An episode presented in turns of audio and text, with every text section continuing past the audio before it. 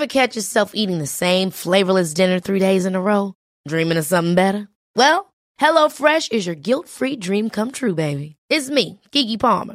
Let's wake up those taste buds with hot, juicy pecan-crusted chicken or garlic butter shrimp scampi. Mm. Hello Fresh. Stop dreaming of all the delicious possibilities and dig in at HelloFresh.com. Let's get this dinner party started.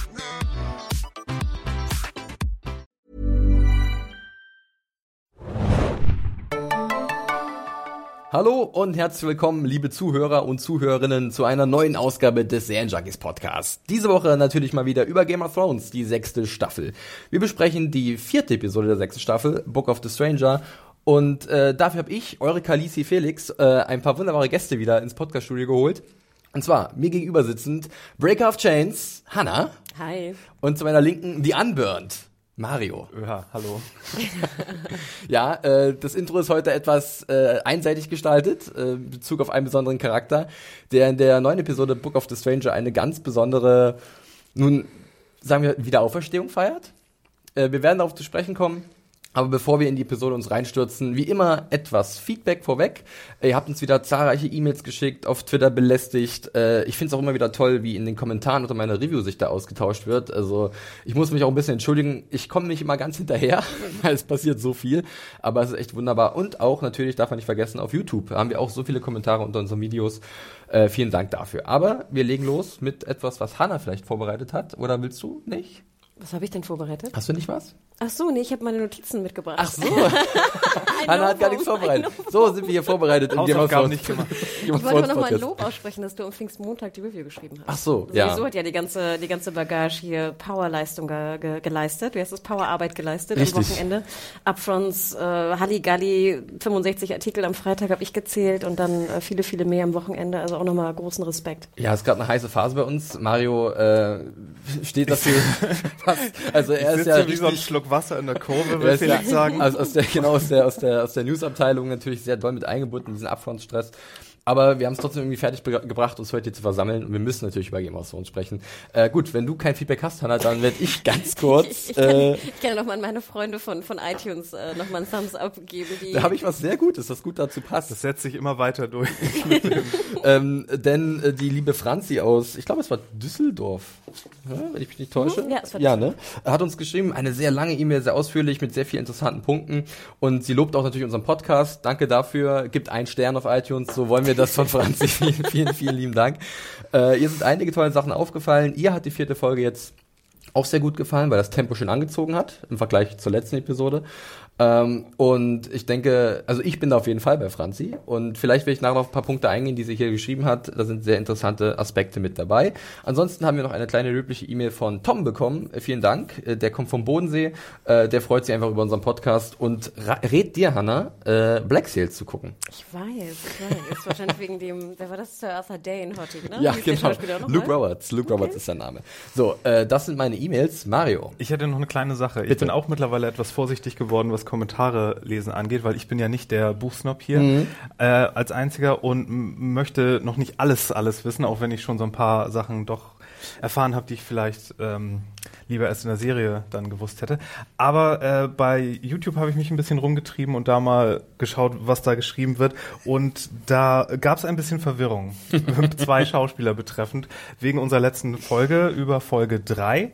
Ähm, da wollte ich eine kleine Richtungsstellung, Richtigstellung machen und zwar zum einen um den Darsteller von Illan Payne, Wilco Johnson, den wir letzte Folge schmählicherweise für tot erklärt haben. Er was lebt natürlich, noch. Er was lebt natürlich gar nicht so ist. Ich weiß nicht, woran das lag, ob ich ihn mit jemandem verwechselt habe oder Nein, ob, das, ob das daran lag, dass er ähm, äh, an Krebs erkrankt war, Ja. den aber besiegt hat Ja. und dahinach gab es irgendwie auch in den Medien so ein bisschen so ein Kafaffel. Es, es gab wirklich ganz viele Berichte, die äh, gesagt haben, dass Wilco Johnson verstorben ist an einem sehr hartnäckigen Krebsleiden und das ist dann aber irgendwie doch nicht der Fall gewesen. Wir Ja. freuen uns für Mr. Johnson, wenn er uns jemals hört oder ihm jemand das übersetzt, was wir hier sagen. Es tut uns wahnsinnig leid, natürlich lebt er noch. Aber was mit Illan Payne ist, ist immer noch nicht so wirklich klar, ne? Ja. Mit seiner Rolle. Die ist ja weg, der ist ja weg von der Liste, war auf der Liste von Arya. Äh, wurde vielleicht jetzt einfach so rausgeschrieben. Vielleicht kommt er nochmal zurück. Vielleicht kommt er nochmal zurück. Da kommt bestimmt noch was. Wer warum weiß, sie die der Namen Henker da- von Eddard Stark. Ja. Und das andere war, Leute haben sich gewundert, warum wir die ganze Zeit von Dr. Cox reden. Das kommt davon, wenn wir so Insider-Gags von einer Staffel in die andere mit rübertragen, ohne sie nochmal richtig zu erklären. Wir haben natürlich äh, irgendwie jetzt sehr viel mehr äh, Zuhörer pro Staffel immer und äh, Dr. Cox wird natürlich aus Scrubs von John McGinley gespielt, aber wir meinen natürlich damit Owen Thiel, Owen Thiel, der den guten der Sir Alistair Thorne Genau, spielt. und das fing, glaube ich, in Staffel 3 an, dass wir da, äh, ihn Dr. Cox genannt haben, weil er erstmal seine kleinen, lockigen roten Haare hat und zweitens auch die ganze Zeit Jon Snow so anknurrt. Ja, wie äh, wie, wie, genau, wie Newbie. Und daher kam das Ganze, deswegen war bei uns stets Dr. Cox und das hat sich jetzt ja aber eh Das ist gegessen, für mich auch einfacher gewesen als der Name Sir Alistair Thorne. Weil wenn ich den Namen immer wieder so sagen müsste, dann in der Art, wie ich es gerade gemacht habe. Mich sehr, ich muss mich sehr Genau. stark konzentrieren, dass ich mich da nicht verhaspel. Haben wir das auch. Haben wir das auch geklärt? Gut, dann äh, haben wir soweit alles abgearbeitet, was vor der besprechenden Episode äh, anliegt. Go, go, äh, go. Wir starten los. Es sind stolze 58 Minuten Laufzeit, die die Episode Book of, Book of the Stranger hat. Bock of the Stranger. Ich habe Bock auf Book of the Stranger. Ähm, und deswegen dürfen wir keine Du Zeit machst mich wegen meiner Flachgags an, meine Güte. Also der war jetzt, der war jetzt nicht mal ein Gag. Ich, ich schäme mich ja fast ein bisschen für Mario. Der war ja deiner nicht würdig. Gut, aber bevor wir loslegen, wie immer der Hinweis, ihr könnt Game of Thrones, die sechste Staffel, gerade immer montags, äh, sehr früh sogar, wie Hannah herausgefunden hat oder selber gesehen hat, äh, 3 Uhr, 4 Uhr morgens. Also es war kurz nach drei und sie war da. Genau, auf Sky Online sehen, dem Service von, äh, Service von Sky für 9,99 Euro im Monat seht ihr da die aktuellen Episoden der sechsten Staffel und könnt natürlich auch die alten Folgen sehen aus den bisherigen fünf Staffeln. So, genug Palaver, auf geht's, Book of the Stranger, äh, die neue Episode, die vierte der sechsten Staffel. Wieder geschrieben von Benioff von Weiss und erneut führt äh, Daniel Sackheim Regie.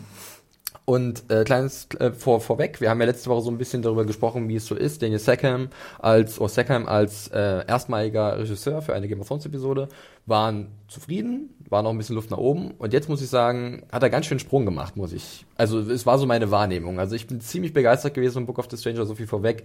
Ich bin mal gespannt, wie es bei euch so ist. Hannah nickt so ein bisschen mit dem Kopf. Mario schüttelt vehement. Also es wird wieder etwas Beef geben, wie es aussieht. Gut, legen wir los mit dem ersten Handlungsstrang und zwar an der Wall. Ähm, da sehen wir zum einen zunächst einen großen, also einen Shot von Longclaw, diesem Schwert von John. Und dann sehen wir ihn mit einer neuen Frisur, hat sich alles ein bisschen nach hinten gebunden, ganz schnieke, alles klar. Das ist ein und Man-Bun übrigens. ich weiß nicht, hat er einen Bann oder ist es nur ein Zopf? Er hat so einen Bun da hinten. Ich glaube, das ist ein Man-Bun. Alter Hipster. alter, alter, alter Night's Watch Hipster. Naja, aber die Night's Watch, der will er ja eigentlich den Rücken kehren und ab in den Süden gehen und Ed fragt sich ja, warum denn? Und die Begründung ist ganz klar. Ich wurde halt von meinen eigenen Brüdern verraten. Ist für euch auch nachvollziehbar, oder? Füße hoch in die Sonne. ja, ja gut, irgendwie ein Dorn vielleicht an der Ostsee von Westeros so ein bisschen entspannen in den Dünen. Also für mich war das auch auf jeden Fall nachvollziehbar, warum John jetzt geht, oder? Ich meine, seine, wie er genau sagt, wie du es auch gesagt hast, seine Brüder haben ihn verraten und er hat ja wirklich alles gegeben dafür. Er war ja, stand ja 100 Prozent hinter den, den Black Brothers. Alles für den. Club. Ja. Ja, wirklich, ne? Und No dann, John Club. Ne, kann ich schon verstehen, dass er irgendwie enttäuscht ist. Und im Endeffekt denke ich ja auch, würde ich ja auch machen. Nichts wie weg da. Also wenn du schon die Möglichkeit hast, dann verschwinde doch endlich. Ähm, ich fand ganz interessant, manche hatten ja diskutiert, ob das jetzt der neue John sei. Also ob sich jetzt doch etwas getan hätte nach dem Magic Shit und er somit jetzt geht, ob das neu sei. Nein, das warst nur du. Nee, auch in den Kommentaren Mario, übrigens. sei nicht so gemein. Ich bin doch nicht gemein. Doch, doch, ich hau dir gleich auf die Finger. Geht schon wieder los. ähm, oder ähm, ob das jetzt sozusagen einfach nur ganz konform ist mit äh, John, der jetzt äh, also auferstanden ist und äh, sagt, er, er hätte genug getan. Ja. Mario, möchtest Okay, du nichts keine sagen? Doch, das, das zweite. Okay, dann machen wir rasch weiter, denn es kommt dann zu einem, Ich bringe dir nie wieder ein Franz mit. Oh. hier werden Redaktionsinterne ausgeplaudert, also wenn ihr Hanna, wüsstet, Hanna hat mir ganz lieb, immer wenn sie in Hamburg ist, bringt sie mir da ein Franzbrötchen mit, weil ähm, ich habe auch mal in Hamburg gewohnt und dort gibt's die besten Franzbrötchen, die schmecken in Berlin ja, aber damit ist es jetzt vorbei, Mario. Ja, Ja, kannst du dir selber Ich versuche hier nur Nee, nee, nee, jetzt ist Diskussion es und passé. A Woman, was war das? Never Forget. ich glaube, das ist eine andere Serie. Das ist Revenge oder so auf ABC. Die, die Prestige-Serie, Prestige-Drama Revenge. Okay, weg davon. Ich will weitermachen. Auf geht's. Und zwar öffnet sich dann auf einmal das Tor zu Castle Black und es gibt so diesen ersten großen Moment in dieser Episode, wo ich persönlich einen von vielen Air-Punches verteilt habe. Ich habe wirklich die Faust geballt, denn Tor, das Tor öffnet sich und wir sehen Brienne, Podrick und Sansa und die trifft dann auf John Es ist so ein erhaben Moment, komplette Ruhe. Sie reiten erst so durch, durch diese, durch dieses, durch diesen Hof und da geht's schon los. Tormund beäugt, etwas interessiert Brienne. Da werden wir gleich noch drüber sprechen. Und, aber dann stehen sich halt Sansa und John gegenüber und äh, da war ich einfach nur super happy. Wie ging's euch da? Als sie sich dann in den Arm genommen haben und yes, Stark Power. Ich hätte es überhaupt nicht erwartet, dass die schon so da an äh, aufkreuzen. Findest du denn gut, dass sie jetzt schon da sind? Ja, natürlich. Ich, das ist ja eins der, das ist ja äh, eins Du der, wolltest sie nicht noch reiten sehen durch den hohen Norden, durch Eiswüsten, hast du nicht noch so ein gesehen? paar Inkompetenzen von Podrick. Nein, er ist jetzt super fähig, vergiss das. Ach ja, stimmt, schade. Äh, nee, aber super. Und äh, obwohl ja, weiß ich nicht, weder Sansa noch John jetzt so meine Herzcharaktere Nummer eins oder zwei wären, ähm, war mir da auch so ein bisschen die Augen feucht. Ich meine, wie lange ist das her, dass die sich Staffel 1, Folge 2 oder so, dass die sich gesehen haben, ne? Sie haben ja auch generell, generell nie das beste Verhältnis gehabt, wie dann fest, äh, nochmal festgehalten wird. Hanna, wie war dein Eindruck von diesen Szenen zwischen den beiden? Fandest du es sehr charmant, wie sie sich dann als Halbgeschwister so ein bisschen äh, ausgetauscht ich, haben? Ich glaube, wir alle haben, ich glaube, ich, ich glaube, kein Zuschauer von Game of Thrones hat ja nicht fast Pipi in den Augen gehabt, weil das einfach so schön war, dass endlich mal jemand sich trifft. Wie viele Leute haben sich schon verpasst? Ich glaube, Arya und ne, alle haben sich irgendwie schon verpasst. Und die beiden sehen sich endlich mal, endlich mal wieder. Und ich finde, es fiel auch auf, wie groß Sansa ist. als er sie so umarmte, dachte ich nur, oh Gott. Und auch als sie auf dem Pferd saß, sah sie fast so groß wie Brienne aus. Ich weiß gar nicht, wie groß äh, die Schauspielerin geworden ist, aber ähm, sie sieht aus, als wäre sie 1,80 oder so. Heels. Ähm, ja, genau. Ähm, nee, und ich fand es natürlich auch sehr schön. Es war ja auch sehr bewegend, dass sie, dass sie ohne ihr, ihre Kapuze da rumritt im, im Schnee, äh, einfach weil es noch so viel deutlicher machte, dass die jetzt auf dem Pferd sind und dann nach, nach äh, an die Wall kommen und es einfach äh, bewegend war. Und auch wie John dann runterkam. Und gerade weil sie diesen Beef, würde ich es gar nicht nennen, aber weil Sansa ja doch immer sehr, sehr rabiat mit ihrem Hochnäsig auch so ein bisschen, ne? Bastardbruder umgegangen ist, war das irgendwie doppelt süß. Und ich fand auch schön, dass sie es nochmal thematisiert haben. ja, in diesem kleinen Lagerfeuergespräch schon fast, wo es lecker Suppe gab. Ja, ne? da finde ich übelst witzig die Vorstellung, dass sie da ja so Catching Up machen mussten und die müssen sich ja jetzt sechs Staffeln Handlung nacherzählt haben. Und dann ist mir das Da passiert. geht die und Sonne dann so langsam unter, geht wieder auf und da gibt's so einen drei Wochen später. Ah, so war das. Aha, aha, aha. Ja. Ja, Ja, und dann bin ich zurück zum Leben gekommen und habe einen Zehnjährigen gehangen. Wie geht's dir? das wird ja auch noch äh, Ja, ich wurde nur thematisiert. vergewaltigt von Ramsey. Ja. Du meinst, dir ging's schlecht? Das, das sind jetzt nicht die schönsten Geschichten, die man sich vielleicht erzählen würde, aber klar, sie müssen ein bisschen sich wieder auf den äh, Stand bringen. Und ich finde das alles eigentlich auch ziemlich süß, aber es wird dann auch sehr ernst gleich wieder. Ich finde, es hat auch wieder so einen wehmütigen Unterton, weil wir uns natürlich zurückerinnern an damals, als alles noch so einfach war und so friedlich, sagen sie auch, wir hätten niemals Winterfell verlassen dürfen. Und dann sagt aber äh, Sansa, oder für sie ist es fast schon so ein Stichwort, Winterfell ist immer noch unsere Heimat. Und wer da sitzt, ist ein riesen Scheusal, dieser Ramsay Bolton. Und den müssen wir von da vertreiben. Das ist unsere Pflicht, das müssen wir tun. Und bei John kommt ja die Reaktion, er hat genug gekämpft. Er hat genug vom Kampf gesehen, er ist auch kampfesmüde eventuell und will nicht mehr in die Schlacht ziehen.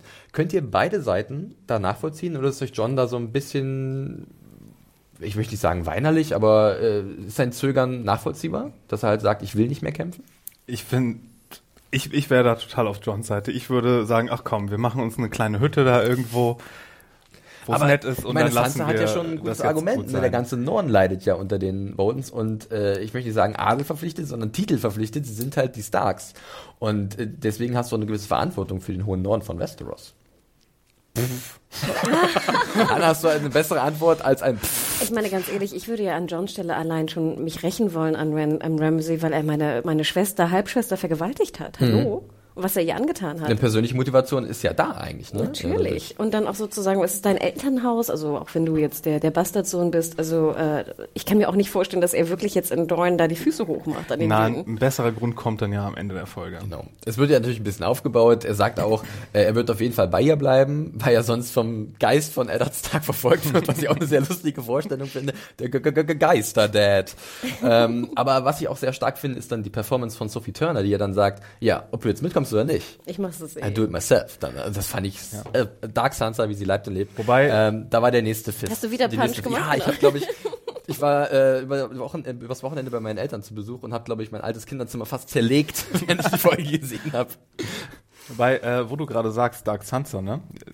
Inwiefern meinst du denn, ist ihre Motivation noch äh, reingequatscht von Littlefinger? Weil den haben wir ja auch zum ersten Mal wieder gesehen in dieser Folge. Und inwiefern ist das noch ein großer Plan, den sie mit sich trägt, seit sie äh, Littlefinger verlassen hat? Also ich würde behaupten, dass bei Sansa jetzt gerade so eine doppelte Motivation ist. Zum einen ist sie sich ganz klar ihrer Familie und ihren Pflichten bewusst, zum anderen ist es auch ein persönlicher Antrieb, Ramsay äh, ja umzubringen oder abzusetzen. Weil das, was er ihr angetan hat, wird sie niemals vergessen. Äh, das hat seelische, körperliche Schäden hinterlassen und da ist da schon mal die Motivation, ihn auf jeden Fall zur Strecke zu bringen. Und dann kommt natürlich dazu, dass sie, glaube ich, schon gesehen hat, was ihrer Familie widerfahren ist in den vielen Jahren jetzt, reden wir einfach mal von Jahren, und dass sie, dass sie so viel Pflichtbewusstsein hat, so viel Stolz bei diesen Familiennamen Stark, um das wieder zu begradigen. Das sehe ich so bei ihr so als zwei Motivationsstränge, die sie halt leiten. Würde ich auch so sehen. Okay. Ja. Ähm, bevor wir zu dem Duo nochmal zurückkehren, beziehungsweise zu einem besonderen Schriftstück kommen, was von Ramsey geschickt wird, eine kleine Zwischenszene und zwar zwischen Davos und Melisandre. Und fandet ihr auch, dass der, Dav der gute Davos da schon ordentlich gestichelt hat? Gegenüber der roten Priesterin? Also musste ich ja schon ein bisschen lachen. Wie ging's euch da? Wo er so sagt, ja, ach so, du folgst jetzt Jon Snow. Ich dachte, Stannis ist der Auserwählte. Hm, na gut. Absolut. Also ich fand das auch ein bisschen witzig, ehrlich gesagt. Ich wusste nicht, ob es so ein Comic Relief fast war. Nee, und Obwohl es dann ja nicht so witzig wird, weil er fragt ja schon nach Shireen. Ja. Ja, nee, witziger wird's eigentlich, wenn, wenn, Brienne dann auf einmal sich ins Gespräch kretscht. So, übrigens, das war ich. Mein Job. Ja, ich habe Stannis getötet. Er ist wirklich tot. Ja, nicht lange gebraucht, was mir so gut darüber gefallen hat daran war ja, dass wir halt hier so eine neue Konstellation gesehen haben. Dass Brienne, äh, Brienne hat ja bis jetzt noch nicht so viel zu tun bekommen und sie kommt jetzt an die Wall und trifft da auf Davos und Melisandre und äh, hat mit denen noch nie was zu tun gehabt. Und das lockert das meiner Meinung nach ganz schön gut auf, weil das ist so eine neue Kombination an Figuren, ähm, die halt verschiedene Wissensstände haben. Und das finde ich immer so wunderbar in der Serie, wenn halt diese verschiedenen Informationsstände halt aufeinandertreffen, sich ausgetauscht wird und dann manche halt so betröppelt dastehen wie Davos am Ende so, hm, war wirklich tot. Und nun? Ja. Ich finde auch schön, dass es nochmal, dass man auch nicht vergisst, dass Brienne ja, ja ihr eigentlicher oder erster ähm, Inhalt der, der ganzen Reise war ja auch die Rache an Renly. Ja. Und dass das nochmal jetzt nach sechs äh, Staffeln ungefähr oder fünf Staffeln nochmal zur Sprache kommt, dass sie ja eigentlich auch den Mörder von Renly sucht. Und das waren de facto Melisandre und ich glaube, Davos stand ja auch einfach nur dabei und hat das irgendwie nicht jetzt aktiv äh, mitgemacht, aber hat ja auch nichts dagegen unternommen. Ja, für sie ist es, glaube ich, schon so eine Art Genugtuung vielleicht, äh, jetzt zu sagen, hier, ich habe Stannis umgebracht, weil er hat meinen König umgebracht. Und äh, so läuft das nun mal ja ab in Westeros. Äh, und äh, da können wir jetzt nicht viel dran ändern. Ja, obwohl sie ja auch schon, sie wird ja schon sehr, sie hat ja schon Melisandre so ein bisschen im, im Blick, dass da auch was, was Magisches irgendwie mit dem Spiel war. Und man könnte ja auch meinen, dass sie jetzt Melisandre umbringen will. Eine Frage, weil ich hatte in der Episode ab und zu so, vielleicht lag es am Feiertag, ich weiß nicht, so ein paar Verständnisprobleme. Und ähm, hier muss ich euch mal fragen, und zwar ist es ja so, dass ähm, Davos Melisandre fragt, was ist mit Shireen? Und dann kommt Brienne dazu und sagt, I know what happened, I've seen what happened oder so. Und ähm, dann bin ich, habe ich halt erst überlegt, hat sie auch gesehen, was mit Shireen passiert ist? Hat sie da irgendwie gespäht äh, oder hat sie das Lager im Blick gehabt? Oder meint sie damit einfach nur, dass Stannis besiegt wurde? Also besteht die Möglichkeit, dass Brienne weiß, was mit Shireen passiert ist, dass sie von Melisandre verbrannt wurde, was wiederum sie einsetzen könnte, um halt noch mehr Unruhe zwischen Davos und Melisandre zu sehen. Habt ihr nicht so verstanden, oder? Das ist ein bisschen zu weit hergeholt. Weil ich war mir da erst nicht sicher und ich glaube jetzt langsam auch nicht mehr dran, dass Brienne weiß, was mit Shireen passiert ist. Nee, aber das kann sie ja immer noch einholen, weil es ja genug Leute noch gibt, die dabei waren. Zum Beispiel die ganzen Soldaten, die desertiert sind. Da muss ja nur jemand um die Ecke kommen und sagen, äh, oder Also- das muss sich ja nur rumsprechen. Du denkst schon auf jeden Fall, dass dieses Shireen-Ding äh, Melisandre nochmal einholen könnte. ja. Ist es vielleicht zu weit hergeholt, dass dieses Opfer von Shireen eine, an, etwas anderes bewirkt hat, was wir jetzt erst kürzlich gesehen haben? Was, die Auferstehung von Jon? Die Wieder, Wiederauferstehung von John? Äh, er war ja noch nicht mal tot, als das passiert ist. Von daher, ich glaube, so funktioniert das nicht. Ich glaube, Ich werfe mal- um paar- wieder Ich werfe nur ein paar äh, Theorien in den Raum. Du darfst jetzt mit deinem Das- Magiewissen auseinandernehmen, Mario. ich glaube nicht, dass du ein Opfer bringen kannst und dann hast du irgendwie wie in so einem Videospiel so ein Blub, erscheint da so ein Punkt und wenn dann jemand stirbt, kannst du den Aber du kannst äh, ja schon die Frage ausgeben. stellen, was hat denn das Opfer von Marine letztlich gebracht? Äh, Marine sage ich schon, von von Shireen letztlich gebracht. Na, es hat das besser, Wetter besser gemacht. Das stimmt, ja. Es Was hat ist ein bisschen getaut, aber es hat halt im Endeffekt diesen Krieg doch nicht zum Gunst, zu den Gunsten von Stannis gewendet. Aber das lag ja daran, dass das Opfer von Shireen auch dazu geführt hat, dass die alle desertiert sind. Mhm. Oder dass das ein, ein letzter ausschlaggebender Grund war, dass die alle nicht mehr hinter ihm standen. Gut, ja. Äh, Ich, ich kann mich mit dieser Erklärung sehr gut anfreunden. Ich wollte nur mal so ein bisschen reinfühlen, in welche Richtung wir eventuell gehen können. Ich finde aber auch interessant, apropos Theorien, dass immer noch die Ghost-Theorie noch sehr stark ist. Ich glaube, die wir alle eher nicht so verfolgen, oder? G- Ghost. Ja. Aber das ist ja eher so ein Buchding, ne? Also ohne jetzt. Ist es ein Buchding? Ja. Ich finde, das ist eher ein Nee, nee, nee. Schnittding von der Folge, oder? Nee, aber auch das war vorher schon ein Ding wegen, äh, ich will jetzt nicht ins Detail gehen das damit wieder, aber ähm, ich weiß, dass im Buch noch was gesagt wird, bevor John den Löffel abgibt. Und das hat, glaube ich, sehr viel dazu geführt, dass es diese Theorie gibt. Ähm, Ja. Ja, es wird auf jeden Fall weiter sehr offen gehalten. Also ich kann mir das auch noch nicht so richtig erklären mit, mit Ghost, wie das funktionieren soll. Aber vielleicht gibt es da irgendwann noch einen Einblick. Aber ich könnte mir vorstellen, dass sie es einfach jetzt so dabei lassen. Dass sie es so vage lassen, wirklich. Vage. ich meine, wir haben auch Ja, immer noch den, das war nicht beabsichtigt, sehr gut. wir haben auch immer noch den, äh, den Blutegel-Zauber, der ja irgendwie letzte, diese Staffel auch äh, drei Staffeln später erst seinen letzten? Debüt gezollt hat. Wir Warum soll das mit Shirin auch nicht so mit John gewesen sein? So, wir haben- jemand opfern auf Vorbehalt, dass du und dann, okay, wenn einer stirbt, dann können wir ihn einfach zurückholen. Ich habe nur einen gut beim, beim Lord of Light. Das Lord of Light Assassinenkreditinstitut. ähm, Mit einer Filiale in Bravos. sehr schön. Ja, und den roten Kometen haben wir auch noch nicht erklärt. Der ist auch noch da. Gut, lassen wir diesen ganzen Magic Shit ganz kurz ruhen und äh, wie es machen, bevor wir äh, die, die Wall abschließen mit ihrer Handlung, mal kurz einen Sprung nach Winterfell, weil das ist relativ wichtig, was da passiert, beziehungsweise es ist einigermaßen wichtig, was da passiert, für das, was dann an der Wall passiert. Wir sehen in Winterfell Ramsey, wie er ein Apfel isst, mit dem Hannah ein Riesenproblem hat, was ich nicht nachvollziehen kann. Das ist das Problem bei dem Apfel, äh, Hannah. Nein, es war kein Riesenproblem, nur etwas. ich bin ja schon äh, bekannt dafür und werde fast schon genötigt, etwas zu finden, was mir in der Folge missfallen hat. Und ähm, mir fiel nur auf, wie gesagt, ich, ich, ich habe keine Ahnung von Äpfeln, aber ich habe das Gefühl, ich habe mal so einen Bericht gesehen, dass irgendwie Äpfelbauern sich aufregen, dass äh, sehr viel Züchtungen mittlerweile sind und dass Ja. es die Originaläpfel, äh, die Vielfalt an Äpfeln, die es wohl mal gab, speziell in Deutschland, dass es die nicht mehr gibt. Und dass wir durch diese Hochzüchtung von Äpfeln in Supermärkten, die also keine Stellen haben dürfen, die perfekt aussehen müssen, und dann werden sie gekauft, äh, dass sich da viele Bauern äh, darüber aufregen heutzutage. Also speziell um, im Umland von Hamburg, wo ja viele Vielleicht Äpfel auch... ja in äh, gerade ein Gewächshaus oder Nein, ein Labor. Mir fiel halt nur auf, weil ich hatte in diesem Bericht kam halt auch vor, dass so diese perfekten, speziell grünen, ich weiß nicht, Granny Smith Äpfel oder so, ich bin wirklich keine Expertin, vielleicht kann uns mal ein Apfelexperte dazu was sagen, dass es die halt früher nicht gab.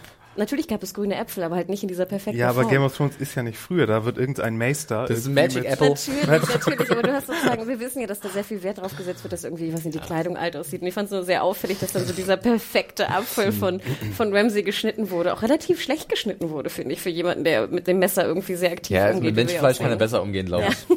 Aber können wir einfach mal darüber Hashtag reden? Applegate, wir lassen den, den Apfel, Apfel sein und äh, worüber möchtest du sprechen, Mario? Ja, können wir, können wir jetzt bitte mal ein Eingeständnis haben, selbst von Leuten, die die ganze äh, unnötige Gewalt in Game of Thrones oder wie auch immer nötige Gewalt irgendwie gutheißen. Aber können wir uns mal wirklich alle darauf einigen, dass das jetzt absolut langweilig wird mit Ramsey? Ich meine, es Ich ist finde, ich war einfach nur happy, dass ich es halt dieses Mal nicht gemacht habe. Es ist, ja, aber Also, es ist weißt doch, ich meine, okay, wir haben unsere Ramsey-Szene, die brauchen wir in jeder Folge jetzt. Wir müssen das reinforcen und reinhämmern in die Leute, äh, dass er der, der böse, böse Schurke ist und du siehst ihn da Apfel schälen und dann denkst du, oh, okay. Ich kann ja mal wer, wer stirbt jetzt? Also wir sehen ähm, jetzt ja Osha, die Begleiterin von Rickon, in den Raum kommen. Ihr habt euch alle an sie erinnert, war ja auch schon letzte Folge zu sehen. Ähm, und äh, ich frage dich, Hannah, welchen Zweck hat es jetzt, dass sie getötet wird von Ramsey? Ist es einfach nur wieder so ein sadistisches Spiel? Also er lässt sich ja schon ein bisschen auf ihre Flirtereien ein und sie will ihn ja wirklich auch töten. Ja, sie greift so nach dem Messer, wird aber im richtigen Moment natürlich von ihm erwischt.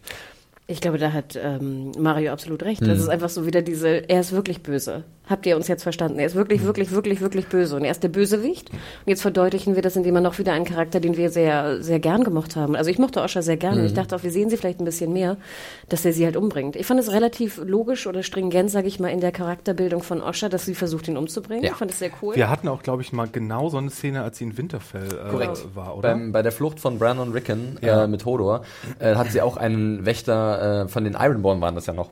Da war ja noch die ja, Zeit, die. als Sion da war. äh, ja, genau. Und da hat sie einen, einen, eine Wache äh, kurz so, hallo, mein Süßer, und zack, tot. das war's und dann konnten sie abbauen. Und ich fand das eigentlich einen ganz guten Plan. Also gut, er hat bei Ramsey nicht funktioniert. Wir alle hätten sagen können, er wird nicht funktionieren. Aber mich hat es jetzt nicht so gestört, ehrlich gesagt. Nee, aber es ist, es ist so, so ein bisschen dieses zweischneidige oder so ein bisschen diese Diskrepanz. Zum einen ist, äh, will Game of Thrones dieses anspruchsvolle Charakterdrama mit politischen Sachen so.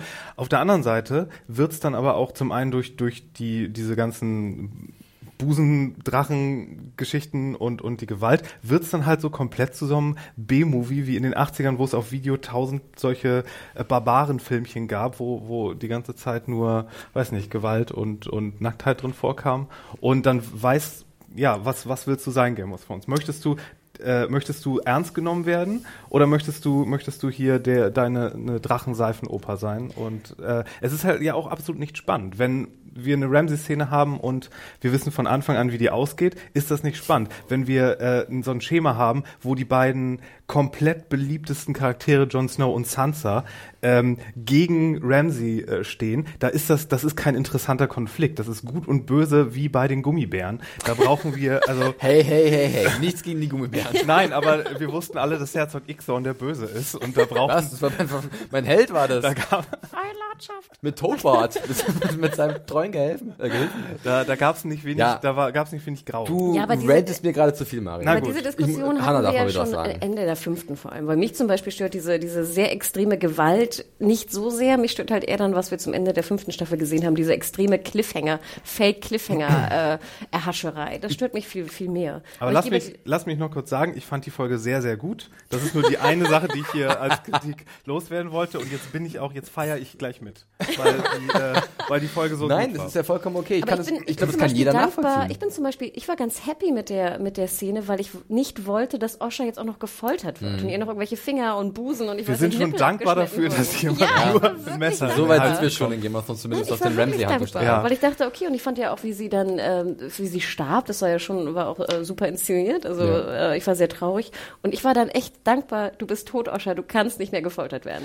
Eine Sache noch, äh, um vielleicht diesem Handlungsstrang oder dieser kleinen Szene, eigentlich ist es ja kein richtiger Handlungsstrang, es ist wirklich nur eine Szene, äh, noch etwas Positives in Anführungszeichen abzugewinnen. Für mich hat es halt auch ganz gut funktioniert mit dem, was dann an der Wall passiert, äh, mit dem Brief, den Ramsey schickt. Und dann halt nochmal verdeutlicht wird, diese Worte, die da gesprochen werden, dieser Nachricht an John, äh, zeigen ja, was für ein Scheusel er ist. Und wir haben vorher nochmal natürlich in Erinnerung gerufen bekommen, ja, er ist wirklich so ein Scheusel. Ob wir das brauchen oder nicht, steht auf einem anderen Blatt Papier. Ich denke mal, Marios Augenrollen zufolge würde ich behaupten, er braucht es nicht. Ist okay. Aber wir können ja auch Winterfell hinter uns lassen und wieder zurück zur Wall gehen, wo halt, wie gesagt, ein Bote angeritten kommt mit einem Brief für John. Ähm, die sitzen gerade zusammen an der Tafel und essen lecker Fleisch oder was auch immer. Und Ja, oder nicht schmeckt- lecker Fleisch. und Sansa schmeckt halt nicht so. Das fand ich auch ziemlich Hey, gut. gib der Prinzessin die Zunge. Und, und dann gibt's ja, bevor wir zu diesem Brief kommen, gibt's ja so einen wunderbaren Augenblick zwischen Tom und um Brienne, den ich ja wirklich, also, da, ich, ich will mich nicht oft wiederholen, aber ich habe mich sehr gefreut. Ich habe mich sehr gefreut, weil es gab ja schon beim ähm, bei der Ankunft von Brienne, Sansa und Podrick diesen Moment zwischen Tom und, und ihr, wo er schon geguckt hat, ui, wer ist denn diese Frau? Zwei Meter groß, super stark, hat ein Schwert, hey, cool. Und jetzt gibt's wieder so einen, so, so einen Austausch über die Augen. Und ich war, ich fand's ziemlich cool. Wie ging's euch da? Könnt ihr euch was vorstellen? Brymund, Tomien, was sagen wir? Ich habe ich hab das auch sehr gefeiert, aber ich habe ich glaube, viele Leute haben das anders gesehen als ich. Viele haben das so gelesen, als wenn Brienne jetzt angewidert ist von ihm. Und das fand ich, das, das fand ich eigentlich gar nicht. Ich fand, sie war nur verwirrt. Komm in meine darüber- Kammer oder was? Sie war nur so ein bisschen verwirrt darüber, dass jemand so offensichtlich ihr schöne Augen macht. Ah ja. Und äh, ich habe das, das ich, ich hab das nicht so gelesen, als wenn sie jetzt übelst angewidert ist von ihm. Also von daher, ich, da könnte. das kann man schon schippen. Ich fand besonders schön, wie er dann so in seine, seine Fleischhaxe beißt. So. Hallo. So ein bisschen rum. Ja, wer kann ihm dann auch widerstehen? Wenn er dann noch ein bisschen Fett in seinen Bart hat oder so, da kann doch Brienne äh, nicht mehr, äh, nicht mehr sich zurückhalten. Und dann wieder eine, eine geniale Szene bei Game of Thrones, wo du wirklich irgendwie einfach extrem laut lachen musst. Und wo ich dann auch meist in einer Folge Game of Thrones mehr lache, als in einer ganzen Comedy-Episode. Und dann gibt's ja noch diesen kleinen, diesen kleinen Schwenk auf Ed, der auch so guckt, naja, wem es gefällt, wegen mir sollen sie halt machen, ist okay. Also diese Blicke sagen mehr als tausend Worte. Ist nochmal so ein bisschen Auflockerung, gefällt mir auch sehr gut. Aber dann kommt halt dieses Schriftstück von Ramsey, dieser Brief, diese Drohungen, äh, er möchte seine äh, Braut zurück, er äh, hat den Bruder von John und von Sansa Rickon in seinem Gewahrsam, ähm, er soll im Endeffekt kat, kat, äh, kat, oh Gott, er soll aufgeben, Katipulieren? Katapultieren soll er. Du katapultierst mir jetzt sofort Sansa zurück nach Winterfell. Ohne Umwege. Ja, und ähm, ich fand es doch ziemlich heftig, die Worte, oder? Come and see, Bastard. Ich fand das sehr schön geschrieben. also, es Ich fand mit Bastard und Come and See, ich hätte jetzt Ramsey gar nicht zugetraut, einen solchen Brief zu verfassen. das war der, wahrscheinlich der arme Me Meister, der da, Der da rumkriegt. der das schreiben Ein durfte. Ghostwriter. Ja, genau. Ja.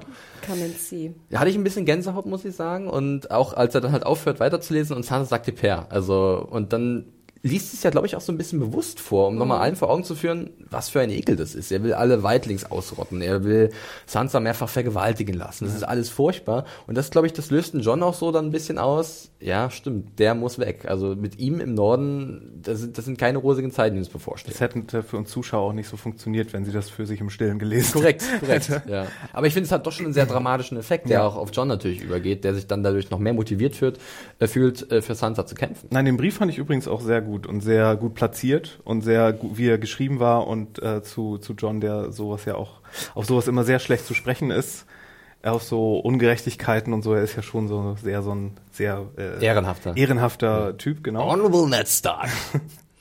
Und äh, auch, dass, dass wir hier, was für ein Tempo wieder, dass wir ähm, nicht nur Sansa kommt an, was mehr ist, was wir schon von der Folge erhofft hatten, dann kommt sie an, äh, macht ihr Catch-up mit äh, Jon Snow und dann äh, bringt sie ihn auch noch dazu, oder wir kommen zu dem Plotpunkt, wo er dann tatsächlich davon überzeugt wird, okay, Winterfell ist eine gute Idee.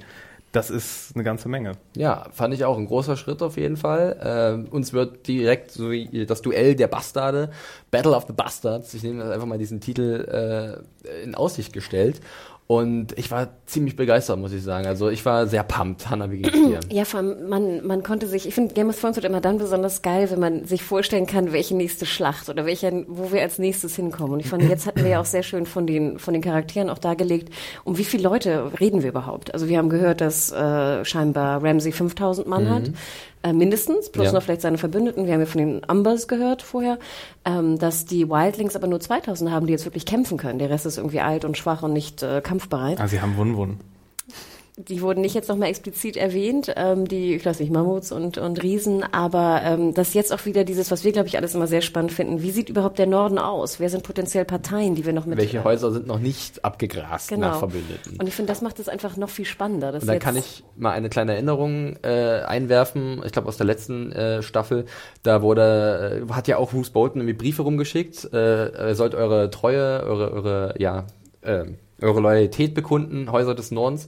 Und da gab es einen Brief äh, von den Bäreninseln, der Mormons, äh, die gesagt haben, wir knien nur vor einem Stark. Ja? Und da ist vielleicht schon so der erste Hinweis, na, da gibt's noch ein paar Parteien, die John vielleicht für seine Zwecke gewinnen könnte. Und jetzt hat er halt dieses All-Star-Team, Melisandre, Davos, Sansa, Dark Sansa, Brienne eventuell noch, wer weiß, wie das mit ihr jetzt ist. Und dann halt geht's gegen Ramsay. Und äh, ich denke, das wird doch sehr interessant. Und dieser Riesenkonflikt, der bauscht sich ja nur noch mehr auf, wie wir dann in der nächsten Szene sehen. Und zwar, wenn wir jetzt ins Rail gehen. Ähm, vorher noch ein kleiner Hinweis, und zwar, das kann ich glaube ich mal verraten aus den Büchern, dieser Brief, den wir hier hören, den gibt es in den Büchern auch so, der wird bloß an einem ganz anderen Zeitpunkt geschickt. Im Endeffekt, und das kann man jetzt wirklich verraten, ist der Brief mit Grund dafür, warum es zur Meu- Meuterei an der Wall kommt. Denn äh, dieser Brief motiviert John im Endeffekt tatsächlich, die Night's Watch zurückzulassen und Winterfell äh, anzugreifen, beziehungsweise den Plan zu fassen, ähm, seine Schwester zu befreien. Und dann Also- bringen sie ihn erst um. und darauf, da, Ah. dann gibt es so eine Verkettung von verschiedenen Ereignissen und es ist sozusagen dass der, der Tropfen, der das Fass zum Überlaufen bringt. Und Sansa ist nicht da, ne? An der Genau, Mauer. richtig. Sansa ist nicht an der Wall in dem Moment, in den Büchern, genau. Ja. Ja, äh, das ist ja klassisches äh, so äh, Tolkien-Rechnerei-Spiel mit äh, den ganzen Armeen. Ne? Da hast du ja auch immer, du, dir wird immer gesagt, okay, die haben so und so viele, die haben so und so viel mehr, deswegen haben die eigentlich schon keine Chance mehr. Und dann ist es dieses alte Spiel mit, ja, okay, wo bekommen wir jetzt noch 3000 mehr her? Und dann äh, am dritten Tag schaut ihr in Osten und dann geht's los. haben wir noch welche, haben wir noch Leute in Gondor? Das ist das falsche Universum, falsches Universum. Ge Geisterarmee? Irgendwas? Genau. Nee, springen wir ganz kurz ins Whale, wo wir halt zum ersten Mal in dieser Staffel ähm, Littlefinger sehen, Peter Baelish. Und äh, Ich fand super schön, wie er so aus der, aus der Kutsche flog, geradezu mit seinem Mantel. Genau. Defender of the Whale, it's me, sagt er im Endeffekt. Er, er ist ja der Defender of the Whale. Er, natürlich ist Robin der namliche, äh, der Titelträger, aber gut, der, der, dieser junge Spund hat sich jetzt noch nicht so wirklich weiterentwickelt. Sein Bogenschießen ist noch ausbaufähig, er ist ein bisschen gewachsen, wie bei vielen jungen Darstellern in dieser Staffel. Und äh, gut fand ich auch die Reaktion von John Royce, äh, seinem, wie er so, oh Gott, Aber wie hat er dieses gezwungene Lächeln so, mm, very nice. weiter, weiter, immer weiter üben. Ja, aber dann gibt's ja dann gleich so eine, äh, wieder diesen Informationsaustausch, wie sieht's gerade aus mit Sansa, was ist mit ihr in Winterfell? Und da gibt's ja so den Vorwurf von John Royce, dass Littlefinger dahinter steckt und er dreht das ja ganz geschickt um. Und es ist wieder so eine Machtdemonstration, weil er ja weiß, er hat Robin in seiner Tasche und wenn er will, dann fliegt er halt durch die Moondoor. Also fand ich mal wieder eine klassische Einführung von, von äh, Littlefinger, die mir gut gefallen hat. Kopfnicken, ja. Wunderbar. Äh, und dann geht's ja gleich in die Vollen. Und da habe ich mich das zweite Mal verhört. Äh, und zwar Join the Fray. Da dachte ich erst, äh, also habt ihr gar nicht dran gedacht, oder? Doch, doch, aber ich dachte, das verstehen bestimmt viele falsch. Ja, mir ging's nämlich auch so. Also Ich muss, ich habe es auch verstanden, dass jetzt die Phrase wiederkommen. Also ich habe es genauso verstanden wie du. Ich habe mir auch Ja. keine zweiten Gedanken gemacht. müssen, Ähm, müssen wir ein bisschen Aufklärung betreiben. Also äh, Peter dreht das ja dann so ein bisschen in die Richtung, dass es Robins Idee ist, Sansa zu helfen, die ja in Gefahr ist. Und deswegen soll jetzt das Whale zusammen, äh, also für Sansa gegen Ramsay Bolton kämpfen. Äh, wodurch halt die nächste militärische Macht in diesen Kampf um den Norden kommt. Und dann sagt er am Ende halt Join the Fray und äh, oder irgendwas in der Richtung. Und er will natürlich nicht die Frays mit ins Boot holen. Join the Fray ist halt eine Redewendung, würde zu viel, ab geht's in die Schlacht, wir legen los. Aber wie findet ihr das jetzt? Bauscht sich das ja so wahnsinnig auf, das ist die vierte Episode der sechsten Staffel. Was für ein großer Kampf erwartet uns denn da? Oder werden wir jetzt noch vier Episoden lang hingehalten und es werden immer nur so an Türen geklopft, hallo, wir bräuchten noch 100 Soldaten, können Sie uns ein paar geben? Also was passiert jetzt? Also, wenn wir jetzt von der Staffel ausgehen, wie sie bisher äh, erzählt wurde, würde ich sagen, übernächste Folge. Kommt es? Ist schon mein, zur Battle? ist mein, könnte ich mir vorstellen, ja. Ich glaube nicht, dass es äh, der Folge 8 äh, super Clash ist wie sonst. Ich glaube, früher, ich glaube, das ist tatsächlich früher und dann könnte ich mir Folge 6 vorstellen. Holy shit, okay. Gebe ich jetzt mal als Tipp, Tipp. ab einfach. Okay. Ich würde sagen, sie bleiben bei dem bei der 8. Ähm, weil wir haben ja wirklich, wir haben so viele, so viele ähm, Schlachten, wie heißt es, ähm, Kohorten, die sich jetzt eigentlich fast vor, Gefahrenherde, äh, Konfliktzonen, vorweg- wie man's Wir haben jetzt ja potenziell noch die, wo wir noch zukommen aus dem, aus dem Osten sozusagen, die noch potenziell kommen Wir haben können. potenziell Civil War in King's Landing. Genau, wir haben noch hier die, die deine Freunde, die, die Blumenbabes da, wie heißen sie? Ähm, Blumenbabes. Die Tyrell. Tyrells, strong. die ähm, wir wissen nicht, was deine Fischköpfe machen. Also im Endeffekt könnte sich ja fast jede Armee, die wir besitzen, in Westeros und in Essos mehr oder weniger auf den Weg machen. Und ich glaube, da brauchen wir noch ein paar mehr Folgen als bis Folge 6. Ja, wer weiß, wer Also weiß. ich, ja, also speziell, weiß ich nicht. Ist es denn Du das, glaubst, der Kampf um den Norden kommt schon so früh? ich könnte es mir tatsächlich vorstellen, oder zumindest, dass, dass die, ja, Hm, vielleicht gibt es ja auch mehrere Richtung- Kämpfe. Vielleicht gibt es eine große Schlacht und es gibt so wirklich Vorkämpfe an gewissen Orten, wo halt John tatsächlich mal sein erstes Geschick als, als Heerführer beweisen muss. Ähm, und, und sowas könnte ich mir auch vorstellen, zum Beispiel. Äh, ist es denn jetzt das Endgame von Littlefinger gewesen, dieser Plan mit Sansa, dass es irgendwann, äh, dass, dass sie halt äh, Ramsay dann wieder überwerfen werden und er dann als ist ja sozusagen fast der Onkel von ihr. Also kann man ja fast so sagen. Also, äh, oder er hat ja auch, er hofft sich ja über Sansa auch gewisse Macht. Wenn sie halt die Wardeness of the North ist zum Beispiel, hat er ja, steht er bei ihr gut in, im, im, wie kann man das sagen? Ich will mich jetzt nicht verzetteln, Ja, gut, aber wäre ich, wär ich Sansa, wäre ich ja ein bisschen sauer auf, äh, auf Littlefinger. das ist es halt, ne? ähm, dass er mich da sozusagen diese Ehe gedrängt hat, mehr oder weniger. Ich meine, er hat ihr immer noch eine Wahl gegeben damals, aber sie hat sie ja schon dahin gedrückt, sag ich mal, in diese Entscheidung. Ich kann mir nicht vorstellen, dass das wirklich äh, Littlefingers Plan war. Wenn ja, natürlich sehr schlau. Also, dass er jetzt im Endeffekt mit einer großen Macht aus dem Whale und aus dem Norden von John Genau. und Sansa Ramsey in die äh, Mangel nimmt und dann halt äh, sowohl übers Vale herrscht, als auch über Harrenhal in Riverlands und natürlich gute Allianzen in den Norden hat, was natürlich seine Macht in ganz Westeros erheblich steigern würde. Aber weiß er denn, dass Sansa schon geflohen ist? Ähm, sagen wir das in der Episode? Das ist eine gute Frage. Ich glaube, vielleicht ja. hat er auch Ja, seine ne? Vögelchen. Ja. Okay, Vielleicht hat er auch seine Vögel, seine Little Birds. Ja, ähm, gut. Also es, es klingt nach ordentlich äh, Krawall. Weil er hätte ja gleich eigentlich mit den Arryns sozusagen den Krieg gegen die Ramsays machen können, oder? Warum musste er warten? Hm, Ich glaube, weil die Boldens vielleicht noch zu stark gewesen sind und jetzt durch diese Phase, wo halt der Norden, der Häl- die Hälfte des Nordens ist ja gegen die Boldens, weil sie jetzt gesehen haben, was sie angetan haben im Norden, äh, was Das im Norden sie an- doch vorher schon, Aber er wollte oder? vielleicht abwarten, ob Stannis erfolgreich ist. Ah, das kann Das kann, sein. ja, genau, Das richtig. Darf man okay. nicht ver Also es sind wirklich so viele Variablen, die gerade im Spiel sind, das macht es nicht einfacher. Obwohl Stannis natürlich viel bessere Wahrscheinlichkeiten gehabt hätte zu gewinnen, wenn er die Arryns mit auf seiner Seite gehabt hätte. Ja, aber da ist es vielleicht besser abzuwarten, bis die sich zerfleischen und dann vielleicht auch geschwächt Dann sind, bevor, sie, bevor du dann da ich denke auch, Littlefinger ist da dich gleich für eine Seite entscheidest. äh, dieser, dieser gewiefte dieser Schlingel.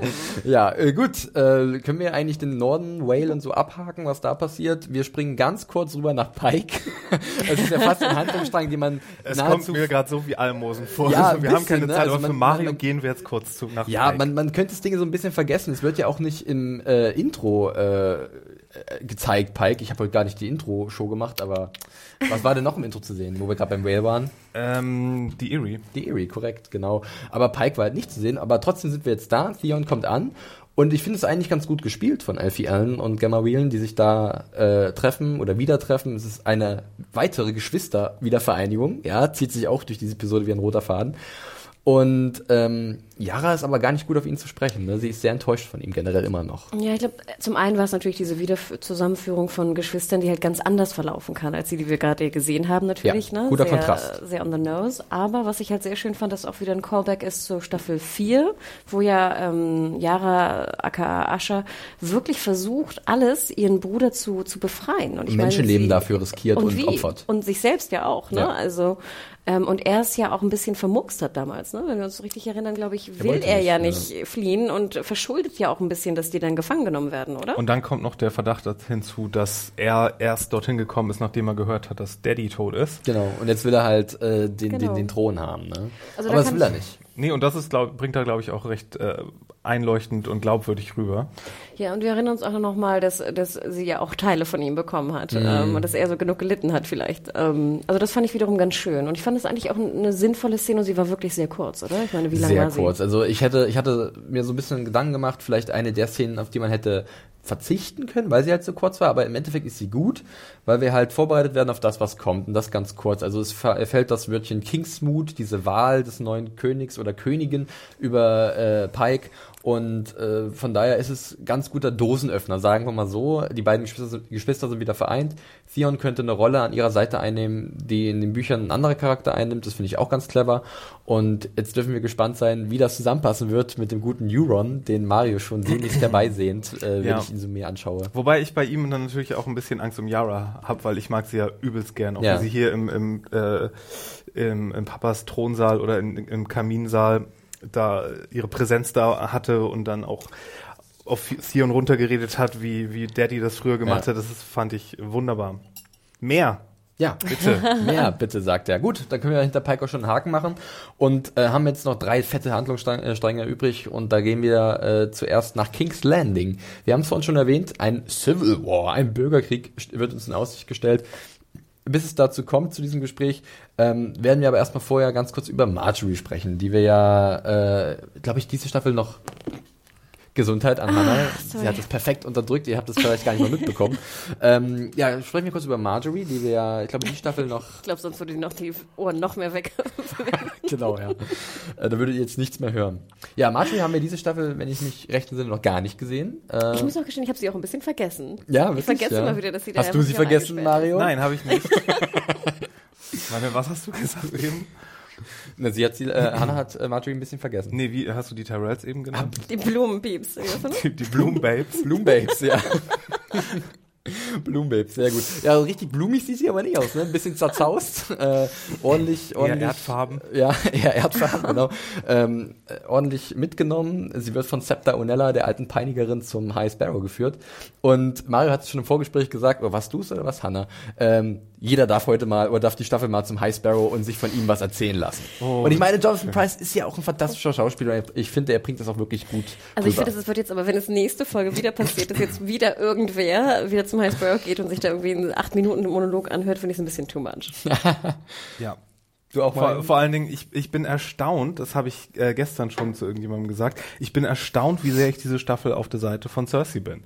Weil ähm, ich, ich finde sogar Olenna nicht besonders clever, diese Staffel. Sonst hat sie Frage immer, ich mir auch sonst, sonst hat sie sich immer so zurückgehalten und in den richtigen Momenten die Sticheleien gemacht. Jetzt ist sie da einfach nur, wird sie nicht so intelligent und sitzt da, genau, garstig und sitzt da wie so eine so eine so eine äh, gemachte in ihrem gemachten Sofa da in King's Landing und es ist nicht so sie ist nicht so die die Spielerin hier dabei, sondern Ja. sie kommentiert das eher und nicht besonders gut geschrieben für sie sogar. Da- da können wir und und, und bei Cersei, wie sie da jetzt das also High Sparrow Ja, pass auf, pass auf. Äh, ganz kurz noch zu Marjorie im High Sparrow. Da habe ich nämlich eine weitere Frage. Und zwar ähm, erzählt der High Sparrow ja von einer sehr persönlichen Geschichte. Und Marjorie ist aber nicht so blöde wie Tommen, kann man einfach mal sagen. Ne? Sie ist schon ein bisschen cleverer, lässt sie nicht so leicht einnullen. Kennt die Geschichte aus diesem Seven-Pointed Star. Das ist so eine Art Bibel, wenn man das vergleichen kann, für diesen äh, Glauben der sieben Götter. Ähm, und da habe ich mich erst gefragt, okay, Herr Sparrow fängt so an, dass es seine Geschichte ist, dann wird es die Geschichte aus dem Buch und am Ende ist es aber wieder seine Geschichte, oder? Habt ihr es auch so verstanden? Ja, würde ich auch so Ja, verstehen. ne? Also, dass er dann schon daraus seine Lehren gezogen hat. Er war auch ein Sünder. Er war, glaube ich, Schuhmacher. Zu ne? hart Party gemacht. Er hat ein bisschen zu sehr gepartied, ja. Äh, leichte Damen äh, sich eingeladen. Ever catch yourself eating the same flavorless dinner three days in a row? Dreaming of something better? Well, HelloFresh is your guilt-free dream come true, baby. It's me, Kiki Palmer. Let's wake up those taste buds with hot, juicy pecan-crusted chicken or garlic butter shrimp scampi. Mm. Hello Fresh. Stop dreaming of all the delicious possibilities and dig in at HelloFresh.com. Let's get this dinner party started.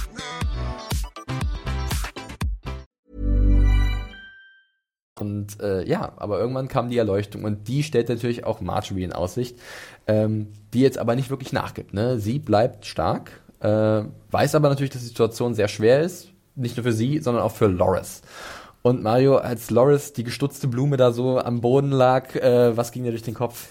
Ja, ich finde es schade, dass sie dann ihn dann nur für die Szene wieder hervorkramen. Das ist natürlich, ähm, ich meine, das beweist, dass er einfach kein eigener Charakter mehr ist. Er wird hier so ein bisschen, das ich will, ich will nicht. Er ist dafür da, dass Marjorie stark erscheint. Und Ja. dass noch ein Geschwisterpärchen sich trifft. Ja, genau, genau. richtig, ja. Ähm, ich, ich will das noch nicht ganz beschreien, wie, dass das in die in dieselbe Kategorie gehört wie das, was äh, Mo Ryan le letztens äh, angeprangert hat. Ja. Falls ihr das nicht mitbekommen habt, ähm, es gab einen Artikel von einer äh, von The Variety, nachdem in The 100, glaube ich, Mhm. Ja. jemand gestorben ist und die hat eine sehr gute, äh, einen sehr guten Artikel darüber geschrieben, dass irgendwie queere Charaktere Den verlinke ich doch gleich nochmal in den Show Genau. Notes. Kurz als Hinweis, weil vielleicht Leute sich mal wundern, wo die sind. Äh, unserem Newsartikel natürlich zum Podcast, ne? Da findet ihr Ja, und dass, dass queere Charaktere gerne als Kanonenfutter benutzt werden, um die Character Arcs von anderen ähm, weiterzubringen, aber ohne selbst eine Charakter Arc zu haben und sozusagen um eine Reaktion in dem anderen äh, äh, dem dem zuzuspielen. Mehr oder Wenn man das im Hinterkopf hat, dann wirkt das schon ein bisschen und, verdächtig. Und hier, ja. äh, ich sage ja, ich habe ja von Anfang an gesagt, so ich habe sehr Angst um Loris, so dass jetzt der- der eine wirklich komplett als schwul identifizierte Charakter jetzt hier das in Anführungszeichen Weichei ist in dieser Situation das einzige, ist jetzt auch nicht besonders originell, aber gut. Kann man machen, obwohl er ist doch eigentlich der harte Rittertyp. Ich, Ich- weiß auch ich nicht, frag mal Hannah, was ich was- davon halten was- soll. Ich bin da gerade noch so ein bisschen, ich, ich warte noch mal ab, wo Ja. das jetzt hingeht. Ja. Ich bin nur so ein bisschen vorsichtig, mh, skeptisch Mhm. und äh, und bei Loris muss ich auch sagen, da bin ich immer ich versuche das natürlich immer so zu beurteilen. Ist das eine gute Show? Ist das gut von den Szenen her gemacht so? Aber manchmal wird es für mich auch eine Soap in dem Sinne, dass ich einfach nur nicht will, dass meine Lieblingscharakteren was passiert und dann äh, ja dass, dass dein Lieblingscharakter was passiert, da kann ich Hannah fragen, weil es wird ja so ein bisschen auch suggeriert, dass Marjorie im Endeffekt ähm, aus ihrer Bedrohung rauskommen könnte, wenn sie ihren Bruder verrät. Glaubst du, dass es so weit kommen könnte? Also ich muss da auch Mario absolut recht geben. Ich habe überhaupt keinen Plan, was da passiert. Also ich würde auch erstmal abwarten. Ähm, ich fand es auch ein bisschen unsinnig, dass jetzt Loris, der ja doch wahrscheinlich der beste Schwertkämpfer neben früherem Jamie irgendwie in ganz Westeros Ja, ist. mit, mit einer, der auf jeden Oder? Fall, also ja. Top 5 vielleicht, was auch immer.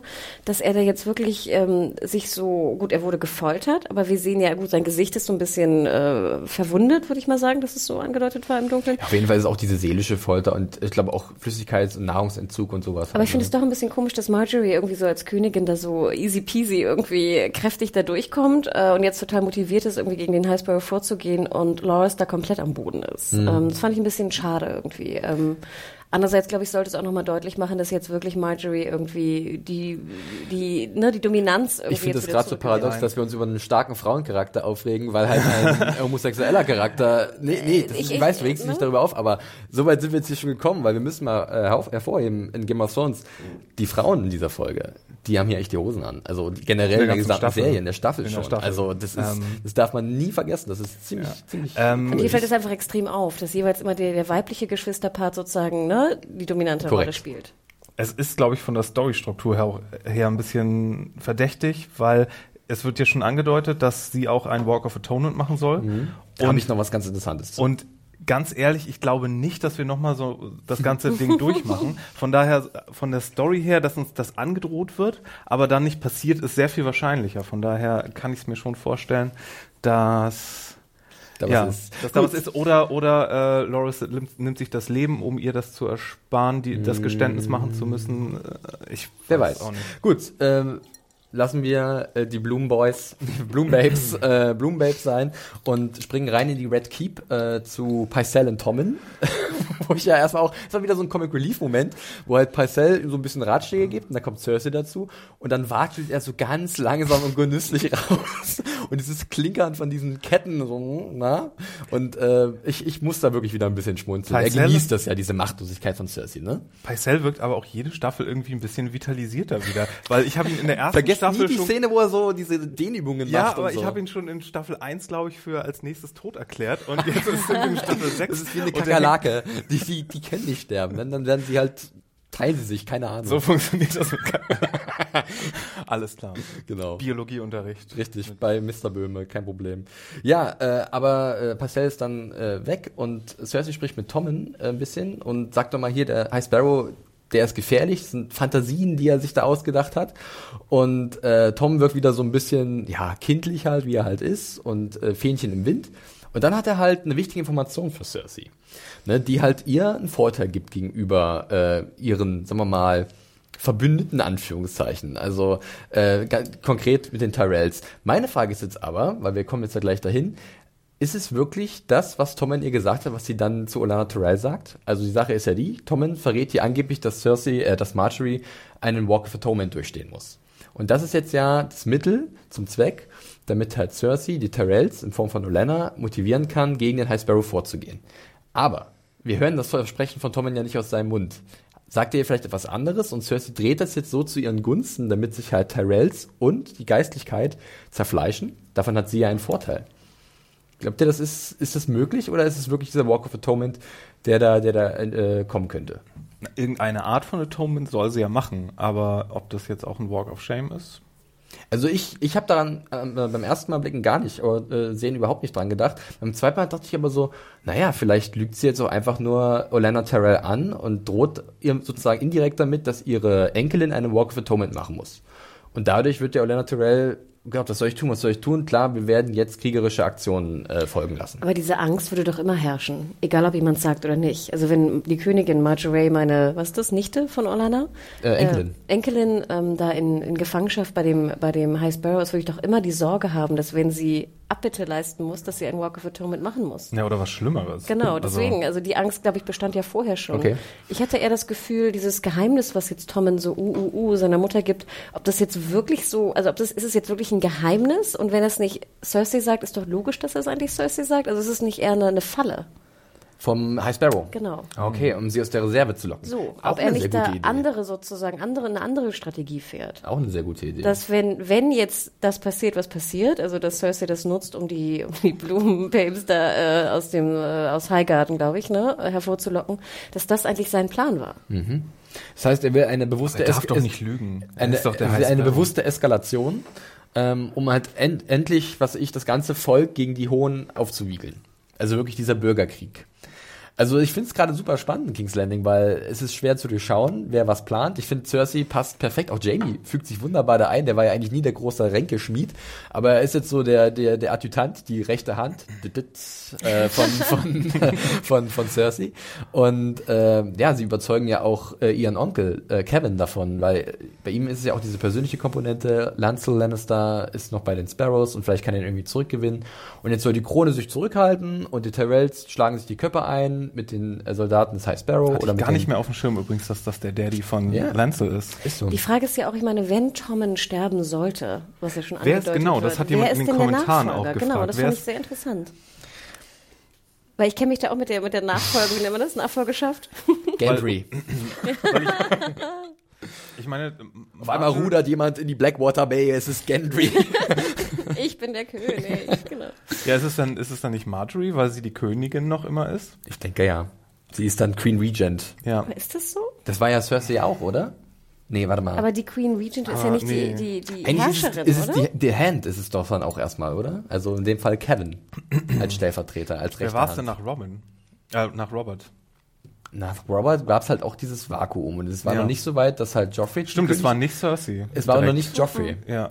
Ähm, es war halt so ein, so, es war halt alles über den Small Council mit Eddard, äh, Littlefinger, Hm. Varys, Pycelle, Cersei als Queen Regent. Also ähm, da gab es noch nicht so wirklich einen festen Namen. Ja, das ist sicherlich eine spannende Frage. Ähm, ich weiß auch nicht, wer, ich kann es wieder sagen, vierte Folge der sechsten Staffel. Äh, sehen wir jetzt in absehbarer Zeit da jetzt schon wirklich Blutvergießen in King's Landing? Glaubt ihr, dass Cersei wirklich so kalkuliert, dass es für sie nachher die, bestmögliche Lösung nimmt? Also sprich, Tyrells sind geschwächt, ihre stärksten Konkurrenten, die Macht in Westeros. Sie haben ja auch die zweitstärkste Armee, wird gesagt. Äh, der High Sparrow ist geschwächt, im besten Fall vielleicht sogar tot. Und die Lannister können dann wieder sagen, okay, jetzt wieder Aufbau mit uns an der Spitze. Na, ich glaube, die brauchen nicht unbedingt, also ich glaube nicht, dass ihr Ziel ist, ähm, die, die Tyrells platt zu machen. Ich glaube schon, dass so Ich ein glaube bisschen die. Idee da ist, die zu schwächen, weil sie, weil sie halt wirklich, sie leben ja so ein bisschen in der Kornkammer von Westeros, ne? Und sie haben halt gute Ressourcen, sie haben extrem viele Soldaten. Das ist schon, darf man nicht außer Ach- Acht lassen. Und Olenna hat ja in den letzten Staffeln immer wieder gesagt, ja, wenn wir unsere Lieferungen einstellen, dann nagt ihr alle am Hunger Hungertuch und von daher sehe ich da schon sicherlich die Gedanken bei Cersei, diese Konkurrenz zu schwächen. Ich glaube, sie ist, oder könnte man meinen, erstmal jetzt auf ihren äh, Vorortkonflikt da konzentriert. Mit High Sparrow, mit Ja. High Sparrow. Hm. Und Aber wenn du zwei Fliegen mit einer Klappe schlagen kannst. Super. ja, aber du brauchst ja die eine Fliege für, für deine andere, womöglich. Ja, Also- klar, als äh, Verbündeter sind sie ja auch nicht so, also sind sie auch schon relativ wertig, weil sie halt diese Nahrungsmittel bringen nach King's Landing. Aber wenn sie halt ein bisschen, was weiß ich, Manpower verlieren, die Tyrells, könnte das Cersei durchaus schmecken. Außerdem müsste sie dann ja noch mehr Intrigen schmieden, damit äh, Tommen das dann nicht mitbekommt, weil wenn Mami äh, Marjorie auf dem Gewissen hätte oder irgendwie Es gibt ja auch die. Frage von Tommen, äh, du magst nicht Marjorie, oder? Nun, Das ist nicht wichtig. es ist nicht wichtig, es ist nur wichtig, was du magst, kleiner Tommen. Fand ich auch sehr witzig. Ja, zu Elena noch ganz kurz. Du hast gesagt, dir gefällt sie jetzt nicht so gut, weil sie so sich sehr leicht provozieren lässt und sehr viel stichelt. Ja, sie Ähm, hatte einfach, sie hatte in den Staffeln davor, immer wenn sie da war, war sie die cleverste im Raum und sie hat die besten Singer gebracht irgendwie. Und, Ich kann äh, sie aber jetzt nachvollziehen, oder? Hanna, du guckst auch so ein bisschen äh, nachdenklich, weil was hat sie denn für, an, für eine andere Wahl jetzt? Sie, ihre Enkelin ist ja eine alles, ihr Enkel auch. Ja, aber an- das aber- ist halt die Zukunft ihres Hauses. Ich ne? hätte mir auch gewünscht, dass sie auch schon längst einen Plan hat und dass Cersei dann kommt und dass sie sagt so, hey Mädel, komm, wir setzen uns jetzt mal hin und wir machen das jetzt. Das wäre Olenna gewesen, wie ich mir das vorgestellt Okay. hätte. Hier sitzt sie jetzt da und Cersei kommt zu ihr und sie macht erst mal Zicken und dann sagt sie, ach ja, okay, klingt gar nicht schlecht. Ich finde ja auch ganz interessant, dass Orlana auf jeden Fall alles vermeiden möchte, als dass Marjorie den Walk of Atonement machen muss und Mhm. diese Scham ertragen muss. Und das fand ich doch auch so, hätte mich auch ein bisschen geschmerzt an Cerseis Stelle, dass sozusagen, hier hast du die Oma, die sozusagen alles dran Ja. setzt, das zu verhindern und bei mir jetzt irgendwie keiner Ja, wirklich stimmt. versucht zu verhindern. Sie, also, dass sie austeilt, Olena ist ja auch ziemlich heftig. Was bleibt denn noch bei dir übrig? Cersei sagt sie ja wirklich so, äh, strip down of dignity und was weiß ich. Ja, und ich glaube, sie, also, das für Marjorie wäre es halt auch vernichtend, so wie es für Genau. äh, Cersei vernichtend Und deswegen war. fand ich auch Orlana gar nicht so schwach, weil ich es eigentlich ganz schön fand, dass jetzt sozusagen Omi irgendwie Marjorie jetzt beschützt vor dieser Schmach. Ja gut, ich sage auch gar nicht, dass es nicht nachvollziehbar ist, ihre Handlung. Ich finde nur, sie ist nicht so clever geschrieben wie in den anderen äh. Ich würde Staffeln. sie mit ein paar mehr Essen, Esser im Ärmel Aber ich glaube, jetzt ausgestattet. fällt es auch besonders auf, dass Cersei nicht mehr so dumm geschrieben ist. Ähm, Sie hat vorher schon wirklich sehr blind provoziert, Cersei. Das muss man, Genau. muss man, Ja, das- darf man nicht Weißt du, vergessen. ich glaube, dass jetzt einfach das so ein bisschen sich angeglichen hat. Genau. Cersei hat einfach gelernt. Diese Lernkurve ist spürbar und das ist auch, glaube ich, gut für den Charakter. Äh, das gefällt uns allen dreien sicherlich. Also Hannah bestimmt. Absolut. Du bist ja super happy, wenn es in diese Richtung geht. Und ich finde es auch klasse. ich bin auch komplett Team Cersei diese Staffel. Muss man sich mal vorstellen. Überleg da mal. ja. You can quote me on that. Oh, und da will ich noch mehr, dass es losgeht bald als äh, in Winterfell, ehrlich Ja? gesagt. Du willst ja, viel mehr. War? Ich will, ich, ich will diese Kirche brennen sehen. Game of Thrones, Civil War.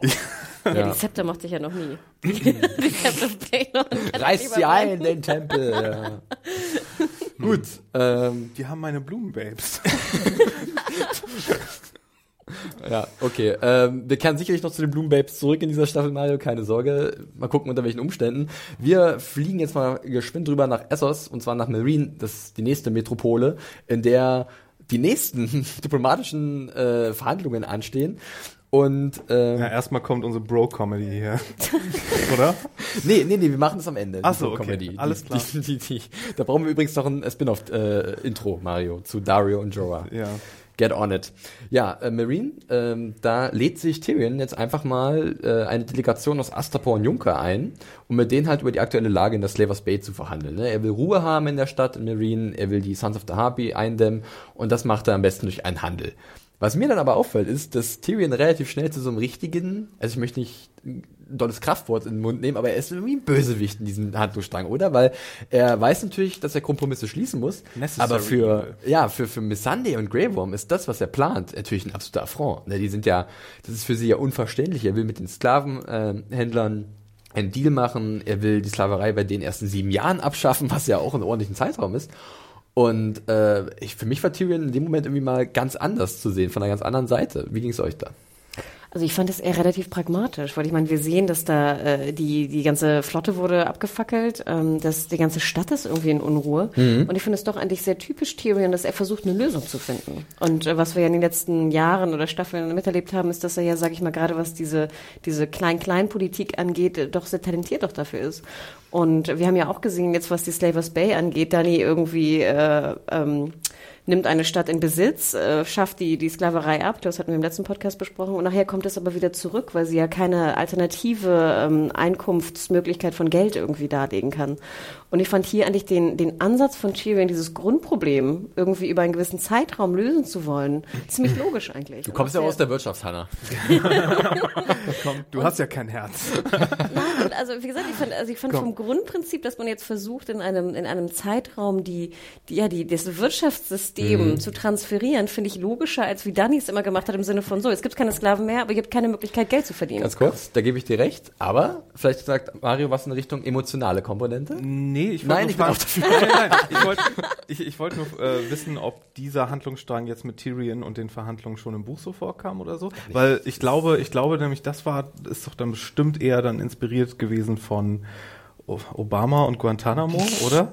Nee, also sowas gibt es in den Büchern noch gar nicht. Das ist ja auch das ist eine ganz andere Situation auch in den Büchern. Da, äh, Ich habe diese, diese Behind the Scenes nicht oder Behind the Episode oder so, Behind the Episode gesehen oder sollte es von einer Anspielung sein auf hier Abraham Lincoln und die Verhandlungen Und die- ja, ja, Nord okay. und Süd sozusagen, dass er, bevor es zum Krieg eigentlich hätte kommen, also auch- Kampf Ja. zwischen Nord und Süd äh, zum, zum Sezessionskrieg, dass er eigentlich verhandeln wollte mit den, mit den Sklavenhaltern im Süden. Also ich gebe da Hannah eigentlich auch im Endeffekt vollkommen recht mit diesem pragmatischen Ansatz, der sinnvoll ist, aber ich finde es halt sehr gut irgendwie konterkariert mit Missandei und Grey Worm, die halt diese, sagen wir mal, äh, diese unmoralische Seite von dieser Entscheidung halt hervorheben, weil sie war halt jahrelang Sklaven waren und ich finde diesen Kommentar von Missandei so gut. Wie lange bist du ein Sklave gewesen? Naja, Wie lange war das? Ein paar Stunden, Tage vielleicht, ja. Aber er kann es ja eigentlich nicht verstehen, was das bedeutet für eine unglaubliche Anzahl an Menschen, dass weiterhin die Sklaverei Bestand hat. Das ist ja auch absolut äh, richtig, Mhm. klar. Die Frage ist halt nur, Miss Sunday, dann gib uns mal einen anderen Vorschlag. Ja. Es soll ja auch Langzeit funktionieren. Genau. Guck mal, jetzt bin ich auch schon hier.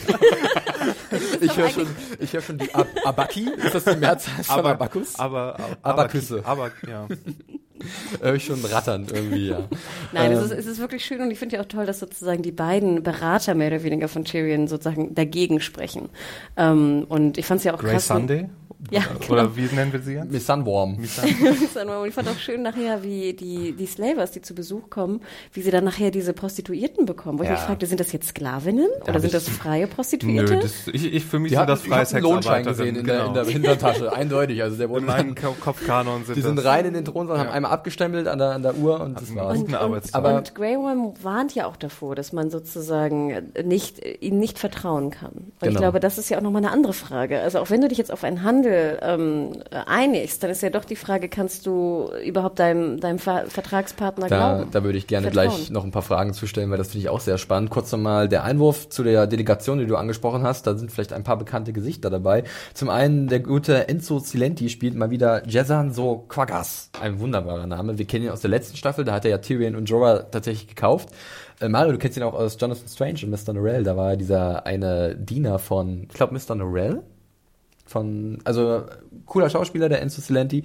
Dann haben wir noch Rasdal Moeras, ehrlich, den kennen wir aus der dritten Staffel, äh, als Junkai mit Danny äh, verhandelt hat, als äh, er ganz viel Gold kam und Danny sagt, nee, be befrei die Sklaven, äh, meine Drachen fressen euch sonst auf. Und dann haben wir noch einen neuen Charakter, äh, gespielt von Eddie Jackson, Belikio Penimon. Dabei lasse ich es jetzt aber auch sein, ja, nur mal ganz kurz, ähm, um diese Namen ins, äh, in den Raum zu werfen. Ähm, es wird ja dann nochmal so die andere Seite gezeigt von diesen Verhandlungen, und zwar, was denn jetzt die ehemaligen Sklaven äh, davon halten, was jetzt Tyrion gemacht hat. Und das geht wieder ein bisschen lustig los mit seinem, sagen wir mal, ausbaufähigen Valirisch. Large sorry. äh, und dann wird ja auch, wenden sich ja diese ehemaligen Sklaven auch an Missandei und Grey Worm, ne, denen sie ja vertrauen. Und da merkt man ja auch, dass Tyrion so gewieft ist, sie zu benutzen für seine Zwecke.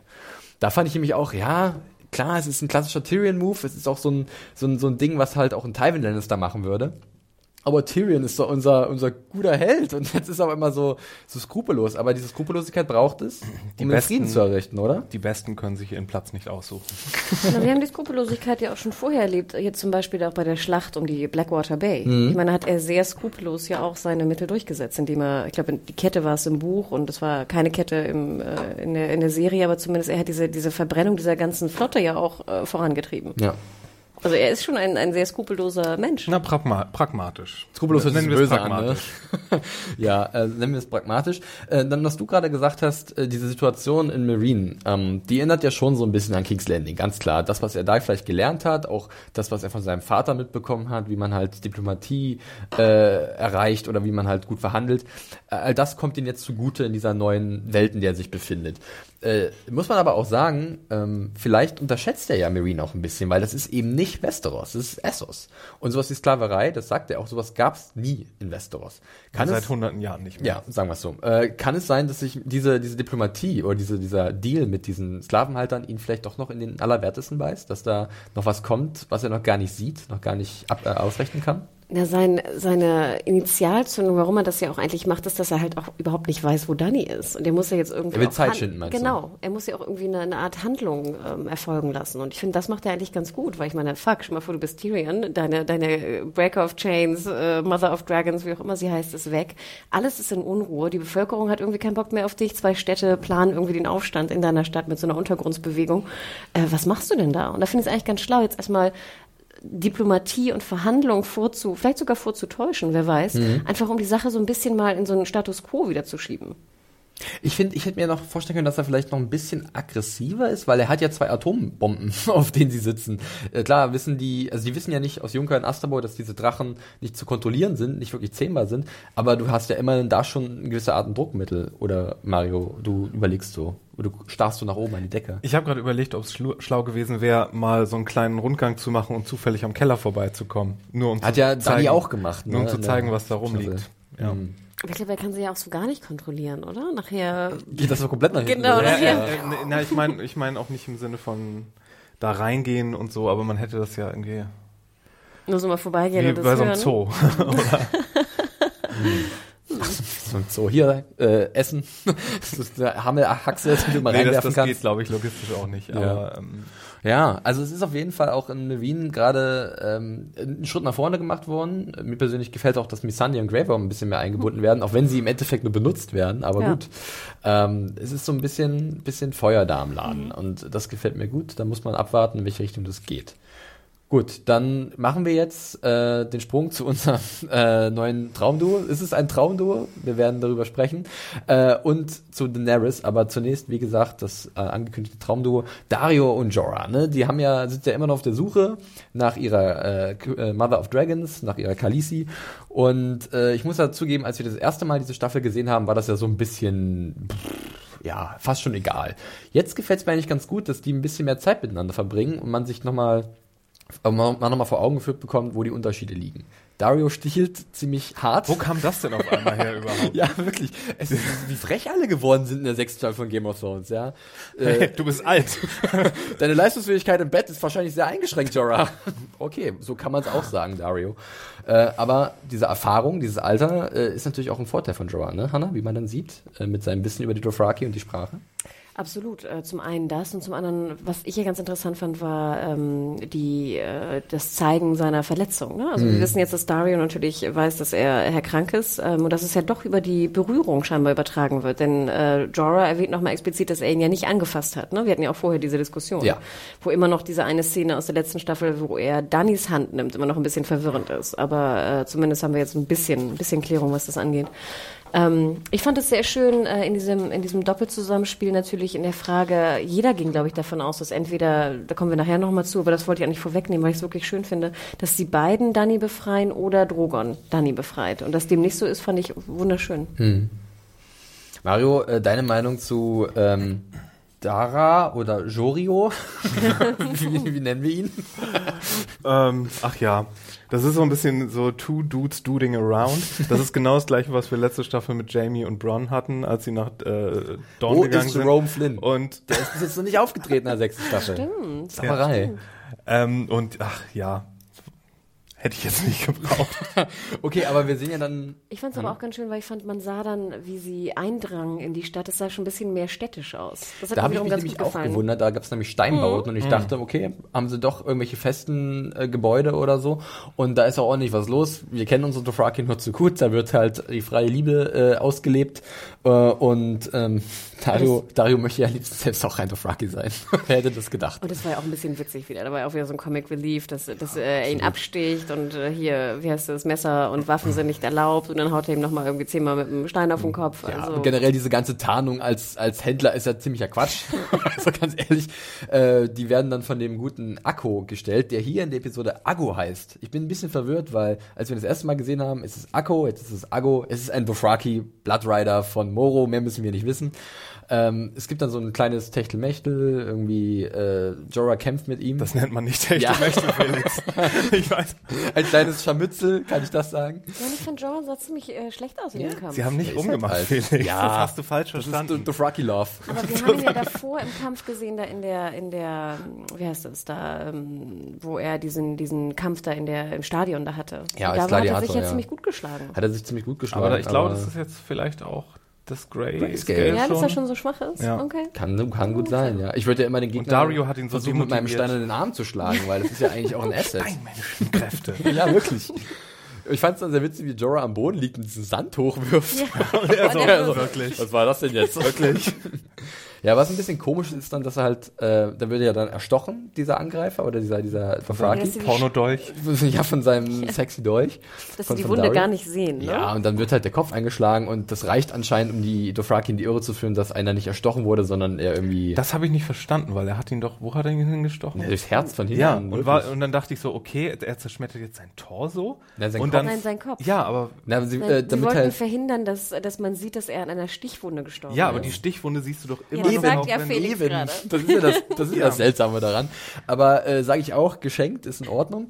Ähm, die beiden, äh, also generell die Schle Schleichaktion, fandet ihr die okay? Also ich glaube, da gab es mal eine coolere, könnt ihr euch erinnern, äh, als noch der alte Dario Ah, mit stimmt. Jorah und Grey Das war Worm. sehr cool. Sind, glaube ich, nach Jung, nach Marine sind sie rein. Genau. Ja, mich erinnert das auch so ein bisschen an das Game, an das Telltale-Game. Weil ich finde, da sind wir irgendwie auch öfter in Städte reingeschlichen, Stimmt, oder? stimmt, ja. Deswegen hatte, hatte ich ein ganz schönes Feeling. Mich hat es nicht gestört. Es ging ja auch schnell vorbei. Ich glaube, diese ganze. Jorah-Szene, wie lange war die? Fünf Minuten? Das ging schon, das ging, ging relativ fix.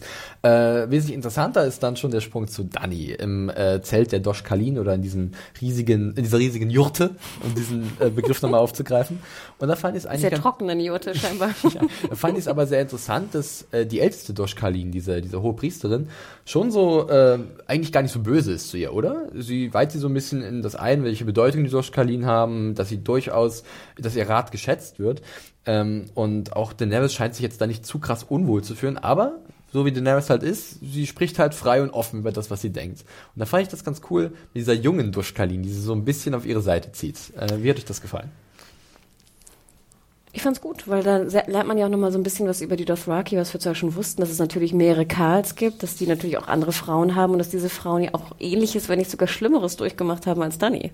Ne? Also das fand ich war Ja, ein ganz war schöner. auch sehr äh, unangenehm, was da berichtet wurde, ja, dass sie ein Mädchen zur Welt gebracht hat und zum Dank gab es ein paar Rippenbrüche. Ähm, und äh, ich fand, das war einfach ein schöner Callback an die erste Staffel oder die zweite, an die erste, wo er, ähm, ich erinnere mich auch an vieles nicht mehr. Generell, hier kann ich ja, vielleicht, wenn Mario gerade noch so ein bisschen äh, nachdenklich äh, aussieht und überlegt hat, ähm, kann ich kurz mal auf diese eine E-Mail noch eingehen von der Franzi, die wir vorhin erwähnt haben. Äh, sie ruft nämlich mal die Worte to, to go forward, you must go back in Erinnerung, die ihr von, ähm, die Daenerys von dieser Maegi äh, gesagt worden, von dieser Magierin oder Zauberin. War das Und- von der Magierin oder von diesem anderen, von der anderen Lady Nein, mit stimmt, das Maske? war von der, von der Maskenfrau aus Carf. Genau. Äh, wie hieß sie gleich Quaite oder so? Die hat so einen komischen Namen. Mhm. Stimmt, stimmt, richtig. Ja, und jetzt hat man ja so ein bisschen den Eindruck, ne? Sie kehrt jetzt zurück zu Dothraki, um vielleicht dann den Schritt nach vorne zu machen, ne? Wie sich dann in den nächsten Szenen zeigt. Denn äh, sie fasst einen Plan, nachdem Jorah und Dario sie gefunden haben. Ähm, sie sollen äh, diese, dieses riesige Zelt, wo halt die Karls sich beraten, äh, verriegeln und Dani ist mittendrin und äh, wird dann schon das Ding irgendwie wuppen, ja. Und äh, erstmal ist es wieder sehr unangenehm, wie sich die Karls verhalten. Das sind halt Proleten vor dem Herrn, ne? Also äh, ist auch ein bisschen Mario schmunzelt etwas. Denkst du wieder an Conan der Barbar zurück? nee, aber äh, du, du wusstest die ganze Zeit eigentlich, dass es gut ausgeht, weil Danny ihr, ihr wissendes Smirk. Ja, ja. Dieses Lächeln, das ist schon sehr verräterisch. Obwohl ich fand, es Cool wirkte Story, Bro. fast so, als ob der, der Oberkarl, den Der wir schon Moro, kennengelernt ja. hatten, und so Der- so ein bisschen auf ihrer Seite Korrekt, steht. er, Weil er, er ehrt die Tradition eigentlich, dieser Genau. Doshkalin. Ne? Aber dann wird sie vielleicht ein bisschen zu frech. Und dann sagt er, okay, pass auf, äh, so nicht. Aber sie grinst einfach nur Ja, weiter. und das war ja auch ein Callback wieder zu, wieder zu Folge 1. Meine Güte, sind wir in Mhm. dieser Staffel verliebt in die erste Folge, ähm, wo ihr Bruder ihr ja sagt, so, ich würde den Karl und seine Blood Rider und alle Pferde über dich rüberlassen, Ja. wenn, äh, wenn ich dafür den Thron zurückbekomme oder so. So sieht's aus, Und ja. das ist ja auch ungefähr, was er sagt jetzt. Korrekt. Äh, aber Dani ist äh, komplett ohne Furcht und sagt, hm, ihr seid, äh, sie provoziert ja auch offen, sagt so, Karl Drogo, der hat ja noch Pläne gehabt, der wollte was machen, was noch kein Dothraki vorher gemacht Und ich hat. finde, es war doch auch relativ schlüssig. Also ich finde, da- das, ich fand gut auch den Spruch, wie sie sagte, ähm, dass, dass er ja wirklich alles für sie getan hätte, ne? Und er war wirklich bereit, eigentlich Westeros zu erobern. Und dass die Karls jetzt wirklich einfach nur in ihrer Jurte sitzen und überlegen, welche, welche Pferde sie holen, welche Frauen sie vergewaltigen wollen. Ähm, fand ich schon eigentlich, ich glaube, es war auch deswegen, waren sie so pisst, die, die Pro-Lokals, weil sie dann dachten, ja, stimmt irgendwie auch. wir sind Wir denken so klein, wir denken so Ja, ja. klein, ne? Wir denken Genau. nicht groß. Ja, und damit hat dann, also was dann kommt, damit hat, glaube ich, dann jeder gerechnet, bloß dass es dann so schnell passiert. Also, Dani äh, schreitet an so einen Brazier, nennt man das ja, glaube ich, ne? so eine Feuerschale, kippt sie um und auf einmal das ganze Ding, lichterloh, geht in Flammen auf. Ich habe mich kurz gefragt, wie schnell passiert das? Wurde vielleicht noch vorher Öl ausgekippt?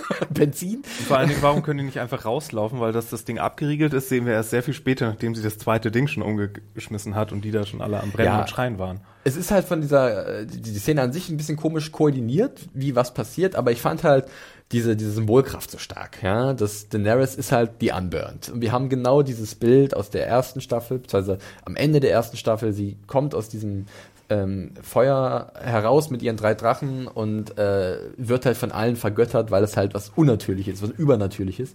Und ähnlich ist es jetzt hier und sie bleibt so cool und so sicher und ich fand es einfach nur bockstark und wesentlich besser, als wenn hier äh, Jario auf einer Liane in das Zelt reingeschwingt kommt und sie greift und sagt, haha, ich muss fort, ich habe meine Prinzessin gerettet. Also hat mir sehr gut gefallen. Nee, und wir sehen auch nochmal, was, was Dani eigentlich ist. Ich finde, manchmal vergisst man so ein bisschen, also was sie kann und was sie ist. Und ich fand, hier wurde nochmal deutlich, dass sie ja wirklich bereit ist für ihren Kampf und für das, wofür sie steht, einfach auch alles zu opfern. Ich meine, ähm, du musst doch erstmal sehr sicher sein deiner selbst, dass du dieses, äh, die, dass du die Feuerjurte äh, entgehen kannst. Äh, und das fand ich sehr schön. Ich fand aber auch, dass Emilia Clarke wieder hervorragend gespielt hat. Ich liebe es, wenn sie dann auch das, äh, das Dothraki spricht. Ich finde auch sehr schön immer dieses Was, ne? was scheinbar Nein heißt. willst du? Was auf äh, Dothraki.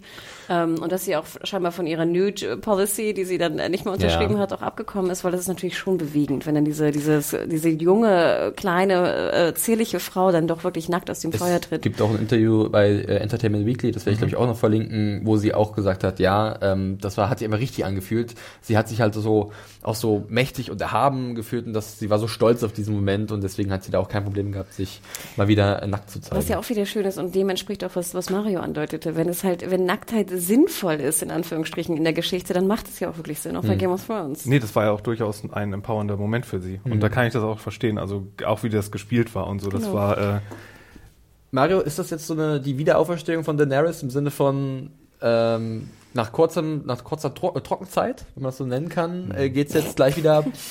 Ja, nee, das ist ja nicht so, als wenn wir hier wie bei Sansa jetzt erstmal mit ihr durchs dunkle Tal mussten und so. Sie war sich ja von Anfang an sicher und das ist mittlerweile auch gerechtfertigt, weil wir hatten, glaube ich, jetzt in jeder Staffel so einen Danny Kick-Ass-Moment. Und wenn wir da jetzt noch wieder so gespielt hätten, so, oh nein, ich weiß jetzt nicht, ob sie da äh, irgendwie rauskommt und äh, nee, dass sie jetzt hier von Anfang an wusste, das geht gut für sie aus. Also das war zu von Anfang erwarten, an- dass ungefähr diese. Nee, klar, wir haben ja auch, glaube ich, letzte letzte Folge, vorletzte Folge schon äh, orakelt, dass sie irgendwie die Dothraki komplett mit Armee für sich bekommt, damit Ja. das endl äh, endlich mal Richtung Westeros irgendwann geht oder dass die, die äh, Dynamik in Marine oder so wieder sich ein bisschen verändert. Und äh, nee, ich fand das absolut cool durchgezogen. Ähm, nicht wirklich cool, andersrum, aber äh, Feurig. Ich habe ja auch mir letzte Woche, glaube ich, gewünscht, dass ich mal ein bisschen, bisschen mehr Feuer wieder möchte in diesem Handlungsstrang. Was mir, äh, wenn wir uns schon den Drachen nicht ja- leisten können, dann machen wir das eben Da so. machst halt den Harris und es geht doch super auf, Ja. oder Hanna? Nee, und auch wie gesagt, wir hatten ja gemunkelt, so, oh, geht wieder die Dothraki-Story von vorne los, was soll das werden, muss sie wieder befreit werden? Und jetzt finde ich, war echt so, holy shit, okay, es ging ratzi-fatzi, eine Folge lang ungefähr. Wir haben sie nicht im, im Witwenharem, oder wie habt ihr es genannt, irgendwie gesehen, irgendwie eine Kein Staffel Prozess, mein Gott. lang. Kein Ja. Prozess, kein Walk of Atonement, whatever. Nein, ratzi-fatzi, sie hat eine Armee wieder. Und ich finde, eigentlich sind wir jetzt irgendwie nach zwei Folgen, stehen wir besser denn je damit dann. Glaubt ihr jetzt, dass sie sofort mit der Armee so zurückzieht Richtung Marine und dass dann, Ich hoffe, wir brauchen wieder neue Boote und los geht's. also sie endlich rüber nach Westeros? Meine Vermutung ist ja, dass er nochmal von diesen Sklavenhaltern nochmal rumgemuckt wird und die mobil machen und dann Daenerys kommt mit ihren Dothraki und da halt dann ein bisschen aufräumt. Ja, das kann sie ja noch nebenbei machen. Weil wir brauchen- wir sind vierte Folge. Klar, klar. Ich, hätte halt jetzt, ich hätte nur jetzt keinen Bock, dass sie wieder die alten Städte wieder angreift. Nee, nee, nee, die wieder glaub- einnimmt und dann nicht. wieder rübergehen. Ich, ah, ich weiß nicht, ich könnte mir fast vorstellen, dass wenn sie jetzt mit der Armee ankommt und das jetzt noch durchgemacht hat, dass sie vielleicht einmal mit der Hand richtig auf den Tisch haut. Und dann, was ich mir vorstellen könnte, ist, dass sie so, wo du schon wieder Atombombe gesagt hast, dass sie eine von diesen Städten so ein bisschen ähm, Hiroshima-mäßig. Ein Mahnmal, oder wie? Genau. Oh, krass, niedermäht, Eine, damit eine, alle... ga- eine ganze Stadt niedermacht, um, um zu sagen, so jetzt ist aber mal gut. Mutti hat genug von dem Scheiß hier. Ich weiß nicht, Ja, vielleicht das kann sie wäre das, vielleicht aber auch sehr drastisch. ja, ich weiß. da sind ja auch noch genug sozusagen ähm, Ex-Sklaven und Sklaven drin. Ja, das geht ja eigentlich deswegen nicht. eben. Vielleicht, kann- vielleicht kann sie das ja ein bisschen gezielter machen, aber irgendwie eine große Geste muss sie, glaube ich, äh, machen gegenüber denen, damit äh, da To win da the Ruhe, war, to dam- end all wars. damit Ruhe ist da. Ja. Krass. Nee, ich glaube eher, dass sie, dass sie vielleicht auch mit dieser ganzen Masse einfach nur ankommt und dann vielleicht die, die Slavers irgendwie in Schach halten Ja. kann. Nun, äh, werden wir sind durch ähm, mit äh, der Episode äh, und wir können, ja, Wow. und ich würde sagen, wir machen jetzt das Fazit. Äh, ich leg gerne los, ihr könnt eure Gedanken nochmal sammeln. Äh, Fünf ich, Sterne, Felix. Ich habe fünf Sterne gegeben. Für mich war es die beste Episode der bisherigen sechsten Staffel. Ähm, ich fand's toll, toll, toll, wie ich es mir aufgeschrieben habe. Ähm, ich fand's wunderbar, dass wir mal richtig lange Szenen hatten. Ich fand's nicht zu krass sprunghaft. Äh, es hat auch sehr gut zusammen funktioniert mit der Art und Weise, wie halt Daniel Stackham die Szenen inszeniert hat. Denn wir haben Zeit bekommen für die Charaktere, die haben Zeit bekommen zu interagieren. Ähm, und so haben wir mal neue Charakterkonstellationen gesehen. Ähm, irgendwie hat sich das besser für mich entwickelt, hat sich richtig rund und gut angefühlt. Es gab viele versteckte Referenzen, viele Callbacks, die ich eigentlich auch mal sehr gut finde, auch wenn sie halt nicht zu offensichtlich sind. Es gab auch ein paar coole Übergänge zwischendurch, ähm, die sehr versteckt waren. Und es ist generell wieder so viel passiert. Und ich bin so gespannt, wo es jetzt gerade weitergeht. Ich glaube, jeder Handlungsstrang, der jetzt gerade da ist, der hat irgendwas, wo ich sagen will, ja, auch selbst Arya, die wir jetzt nicht gesehen haben, da möchte ich auch wissen, wie es weitergeht. Also wir sind gerade an einer richtig tollen Stelle und es ist die vierte Folge der sechsten Staffel und ich weiß nicht, was noch kommt. Besonderes Lob, das habe ich auch in meiner Review geschrieben, möchte ich auch nochmal an die Abteilung für die Musikuntermalung oder musikalische Untermalung Oh ja. äh, ausstellen.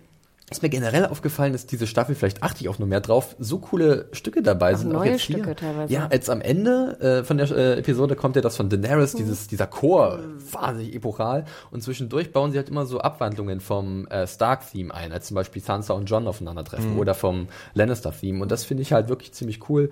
Äh, macht das zum großen Erlebnis. Äh, ich war emotional voll involviert und bin sehr gespannt, wie es weitergeht. Also ich habe keine Ahnung an vielen Stellen und ich habe es auch geschrieben in meiner Review. Diese Unwissenheit ist gerade so richtig, yes.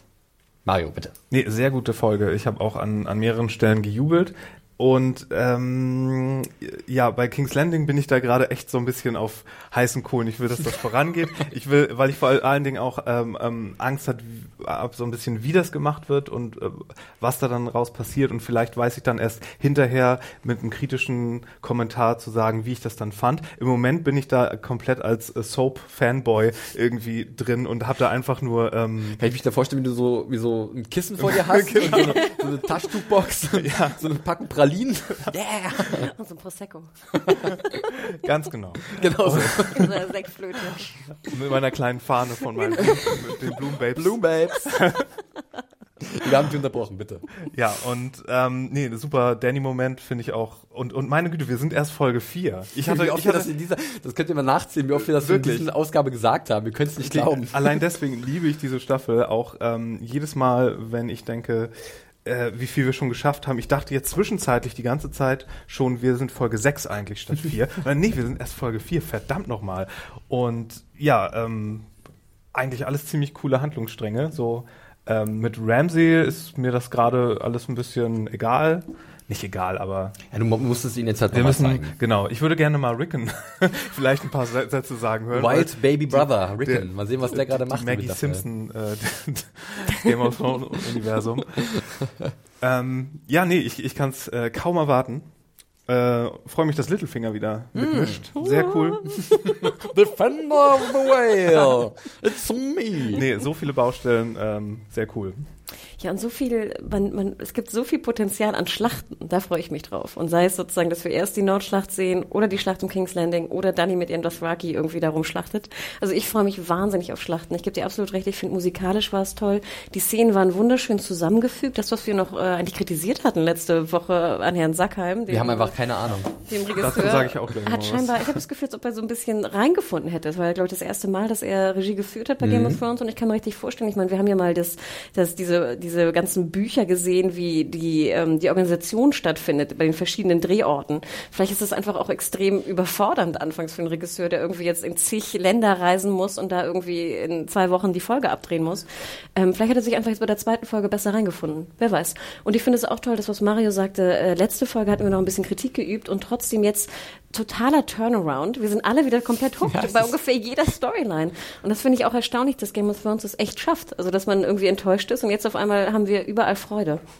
Im Endeffekt eine perfekte Folge, äh, hat mir wahnsinnig viel Spaß gemacht. Zwei Sterne. Mario, du wolltest noch was hinzufügen. Ja, die Regie fand ich vielleicht ein bisschen, ein bisschen äh, äh, sichere Sache. Ich so Wortfindungsstörungen. Ich bin Aber du hast das Wort Wortfindungsstörung gefunden. sehr super. Das ist schon mal nicht schlecht. Äh, nee, es waren mir wieder ein bisschen viel, glaube ich, so Overshoulder-Dialog, so typische ähm, äh, äh, Szenen äh, und richtig cheesy fand ich so ein bisschen die Stelle, als der der High Sparrow seine Geschichte erzählt und die Kamera so an ihn ranfährt und immer näher kommt, weil wir ihm jetzt immer näher kommen. Das ist so, so, okay, wirklich. Ja, es sind Das noch ein paar ähm, war so ein bisschen sehr klassisch. ja, klassische Griffe. Äh, ich finde aber, hier geht's ganz gut auf, äh, diese Idee. Also Ja, man merkt es zum Glück nicht, weil das, was passiert, so, genau, äh, so richtig. gut das, ist. ja. da, wenn man das ausgleichen kann, ist da, glaube ich, auch nicht viel dran auszusetzen. Seine nackten Füße hat man auch gesehen als ehemaligen Schuhmacher. Genau. Äh, gut, ich glaube, wir haben soweit alles gesagt. Äh, wir freuen uns auf die nächste Folge. Äh, die trägt den Titel The Door äh, und wird erstmals von dem Regisseur Jack Bender, äh, ist kein Pornodarsteller, keine Sorge, nein, äh, von, von ihm, ich glaube, er hat Sopranos, äh, Lost, auch so, ein- so ein J.J. Abrams Alumni ähm, inszeniert. Schauen wir mal. Das wird Ähm, doch wieder so ein, ein äh, viel bedeutender Titel, ne? The Door. Da fällt jemand durch die Moondoor, da Öffnet jemand eine Tür in einem Tower? Oh, not bad. Das ist, das ist gut, gut. Das gefällt mir sehr gut.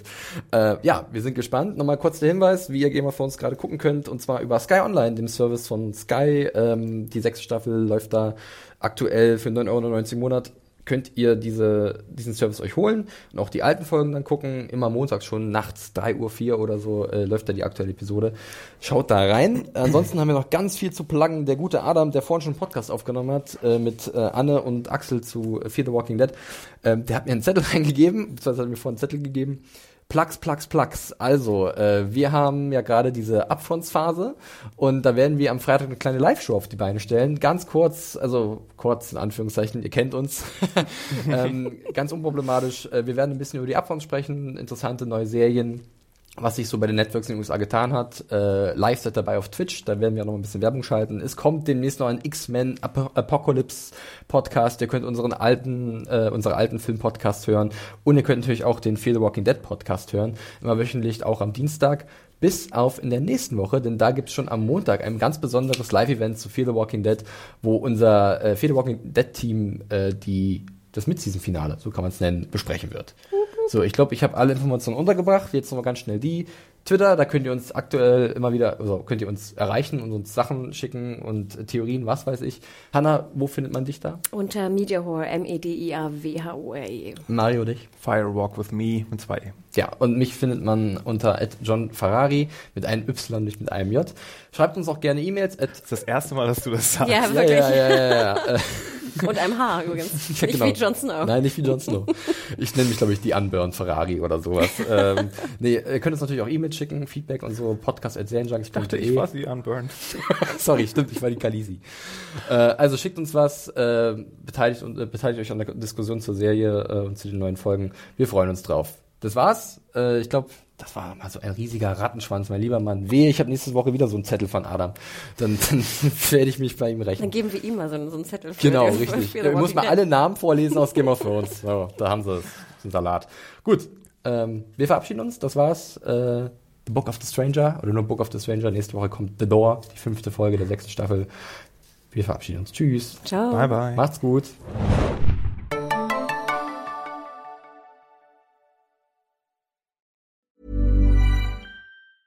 Hey, it's Paige DeSorbo from Giggly Squad. High quality fashion without the price tag. Say hello to Quince. I'm snagging high-end essentials like cozy cashmere sweaters, sleek leather jackets, fine jewelry, and so much more. With Quince being 50 to 80% less than similar brands. And they partner with factories that prioritize safe, ethical, and responsible manufacturing. I love that. Luxury quality within reach. Go to quince.com slash style to get free shipping and 365 day returns on your next order. Quince.com slash style.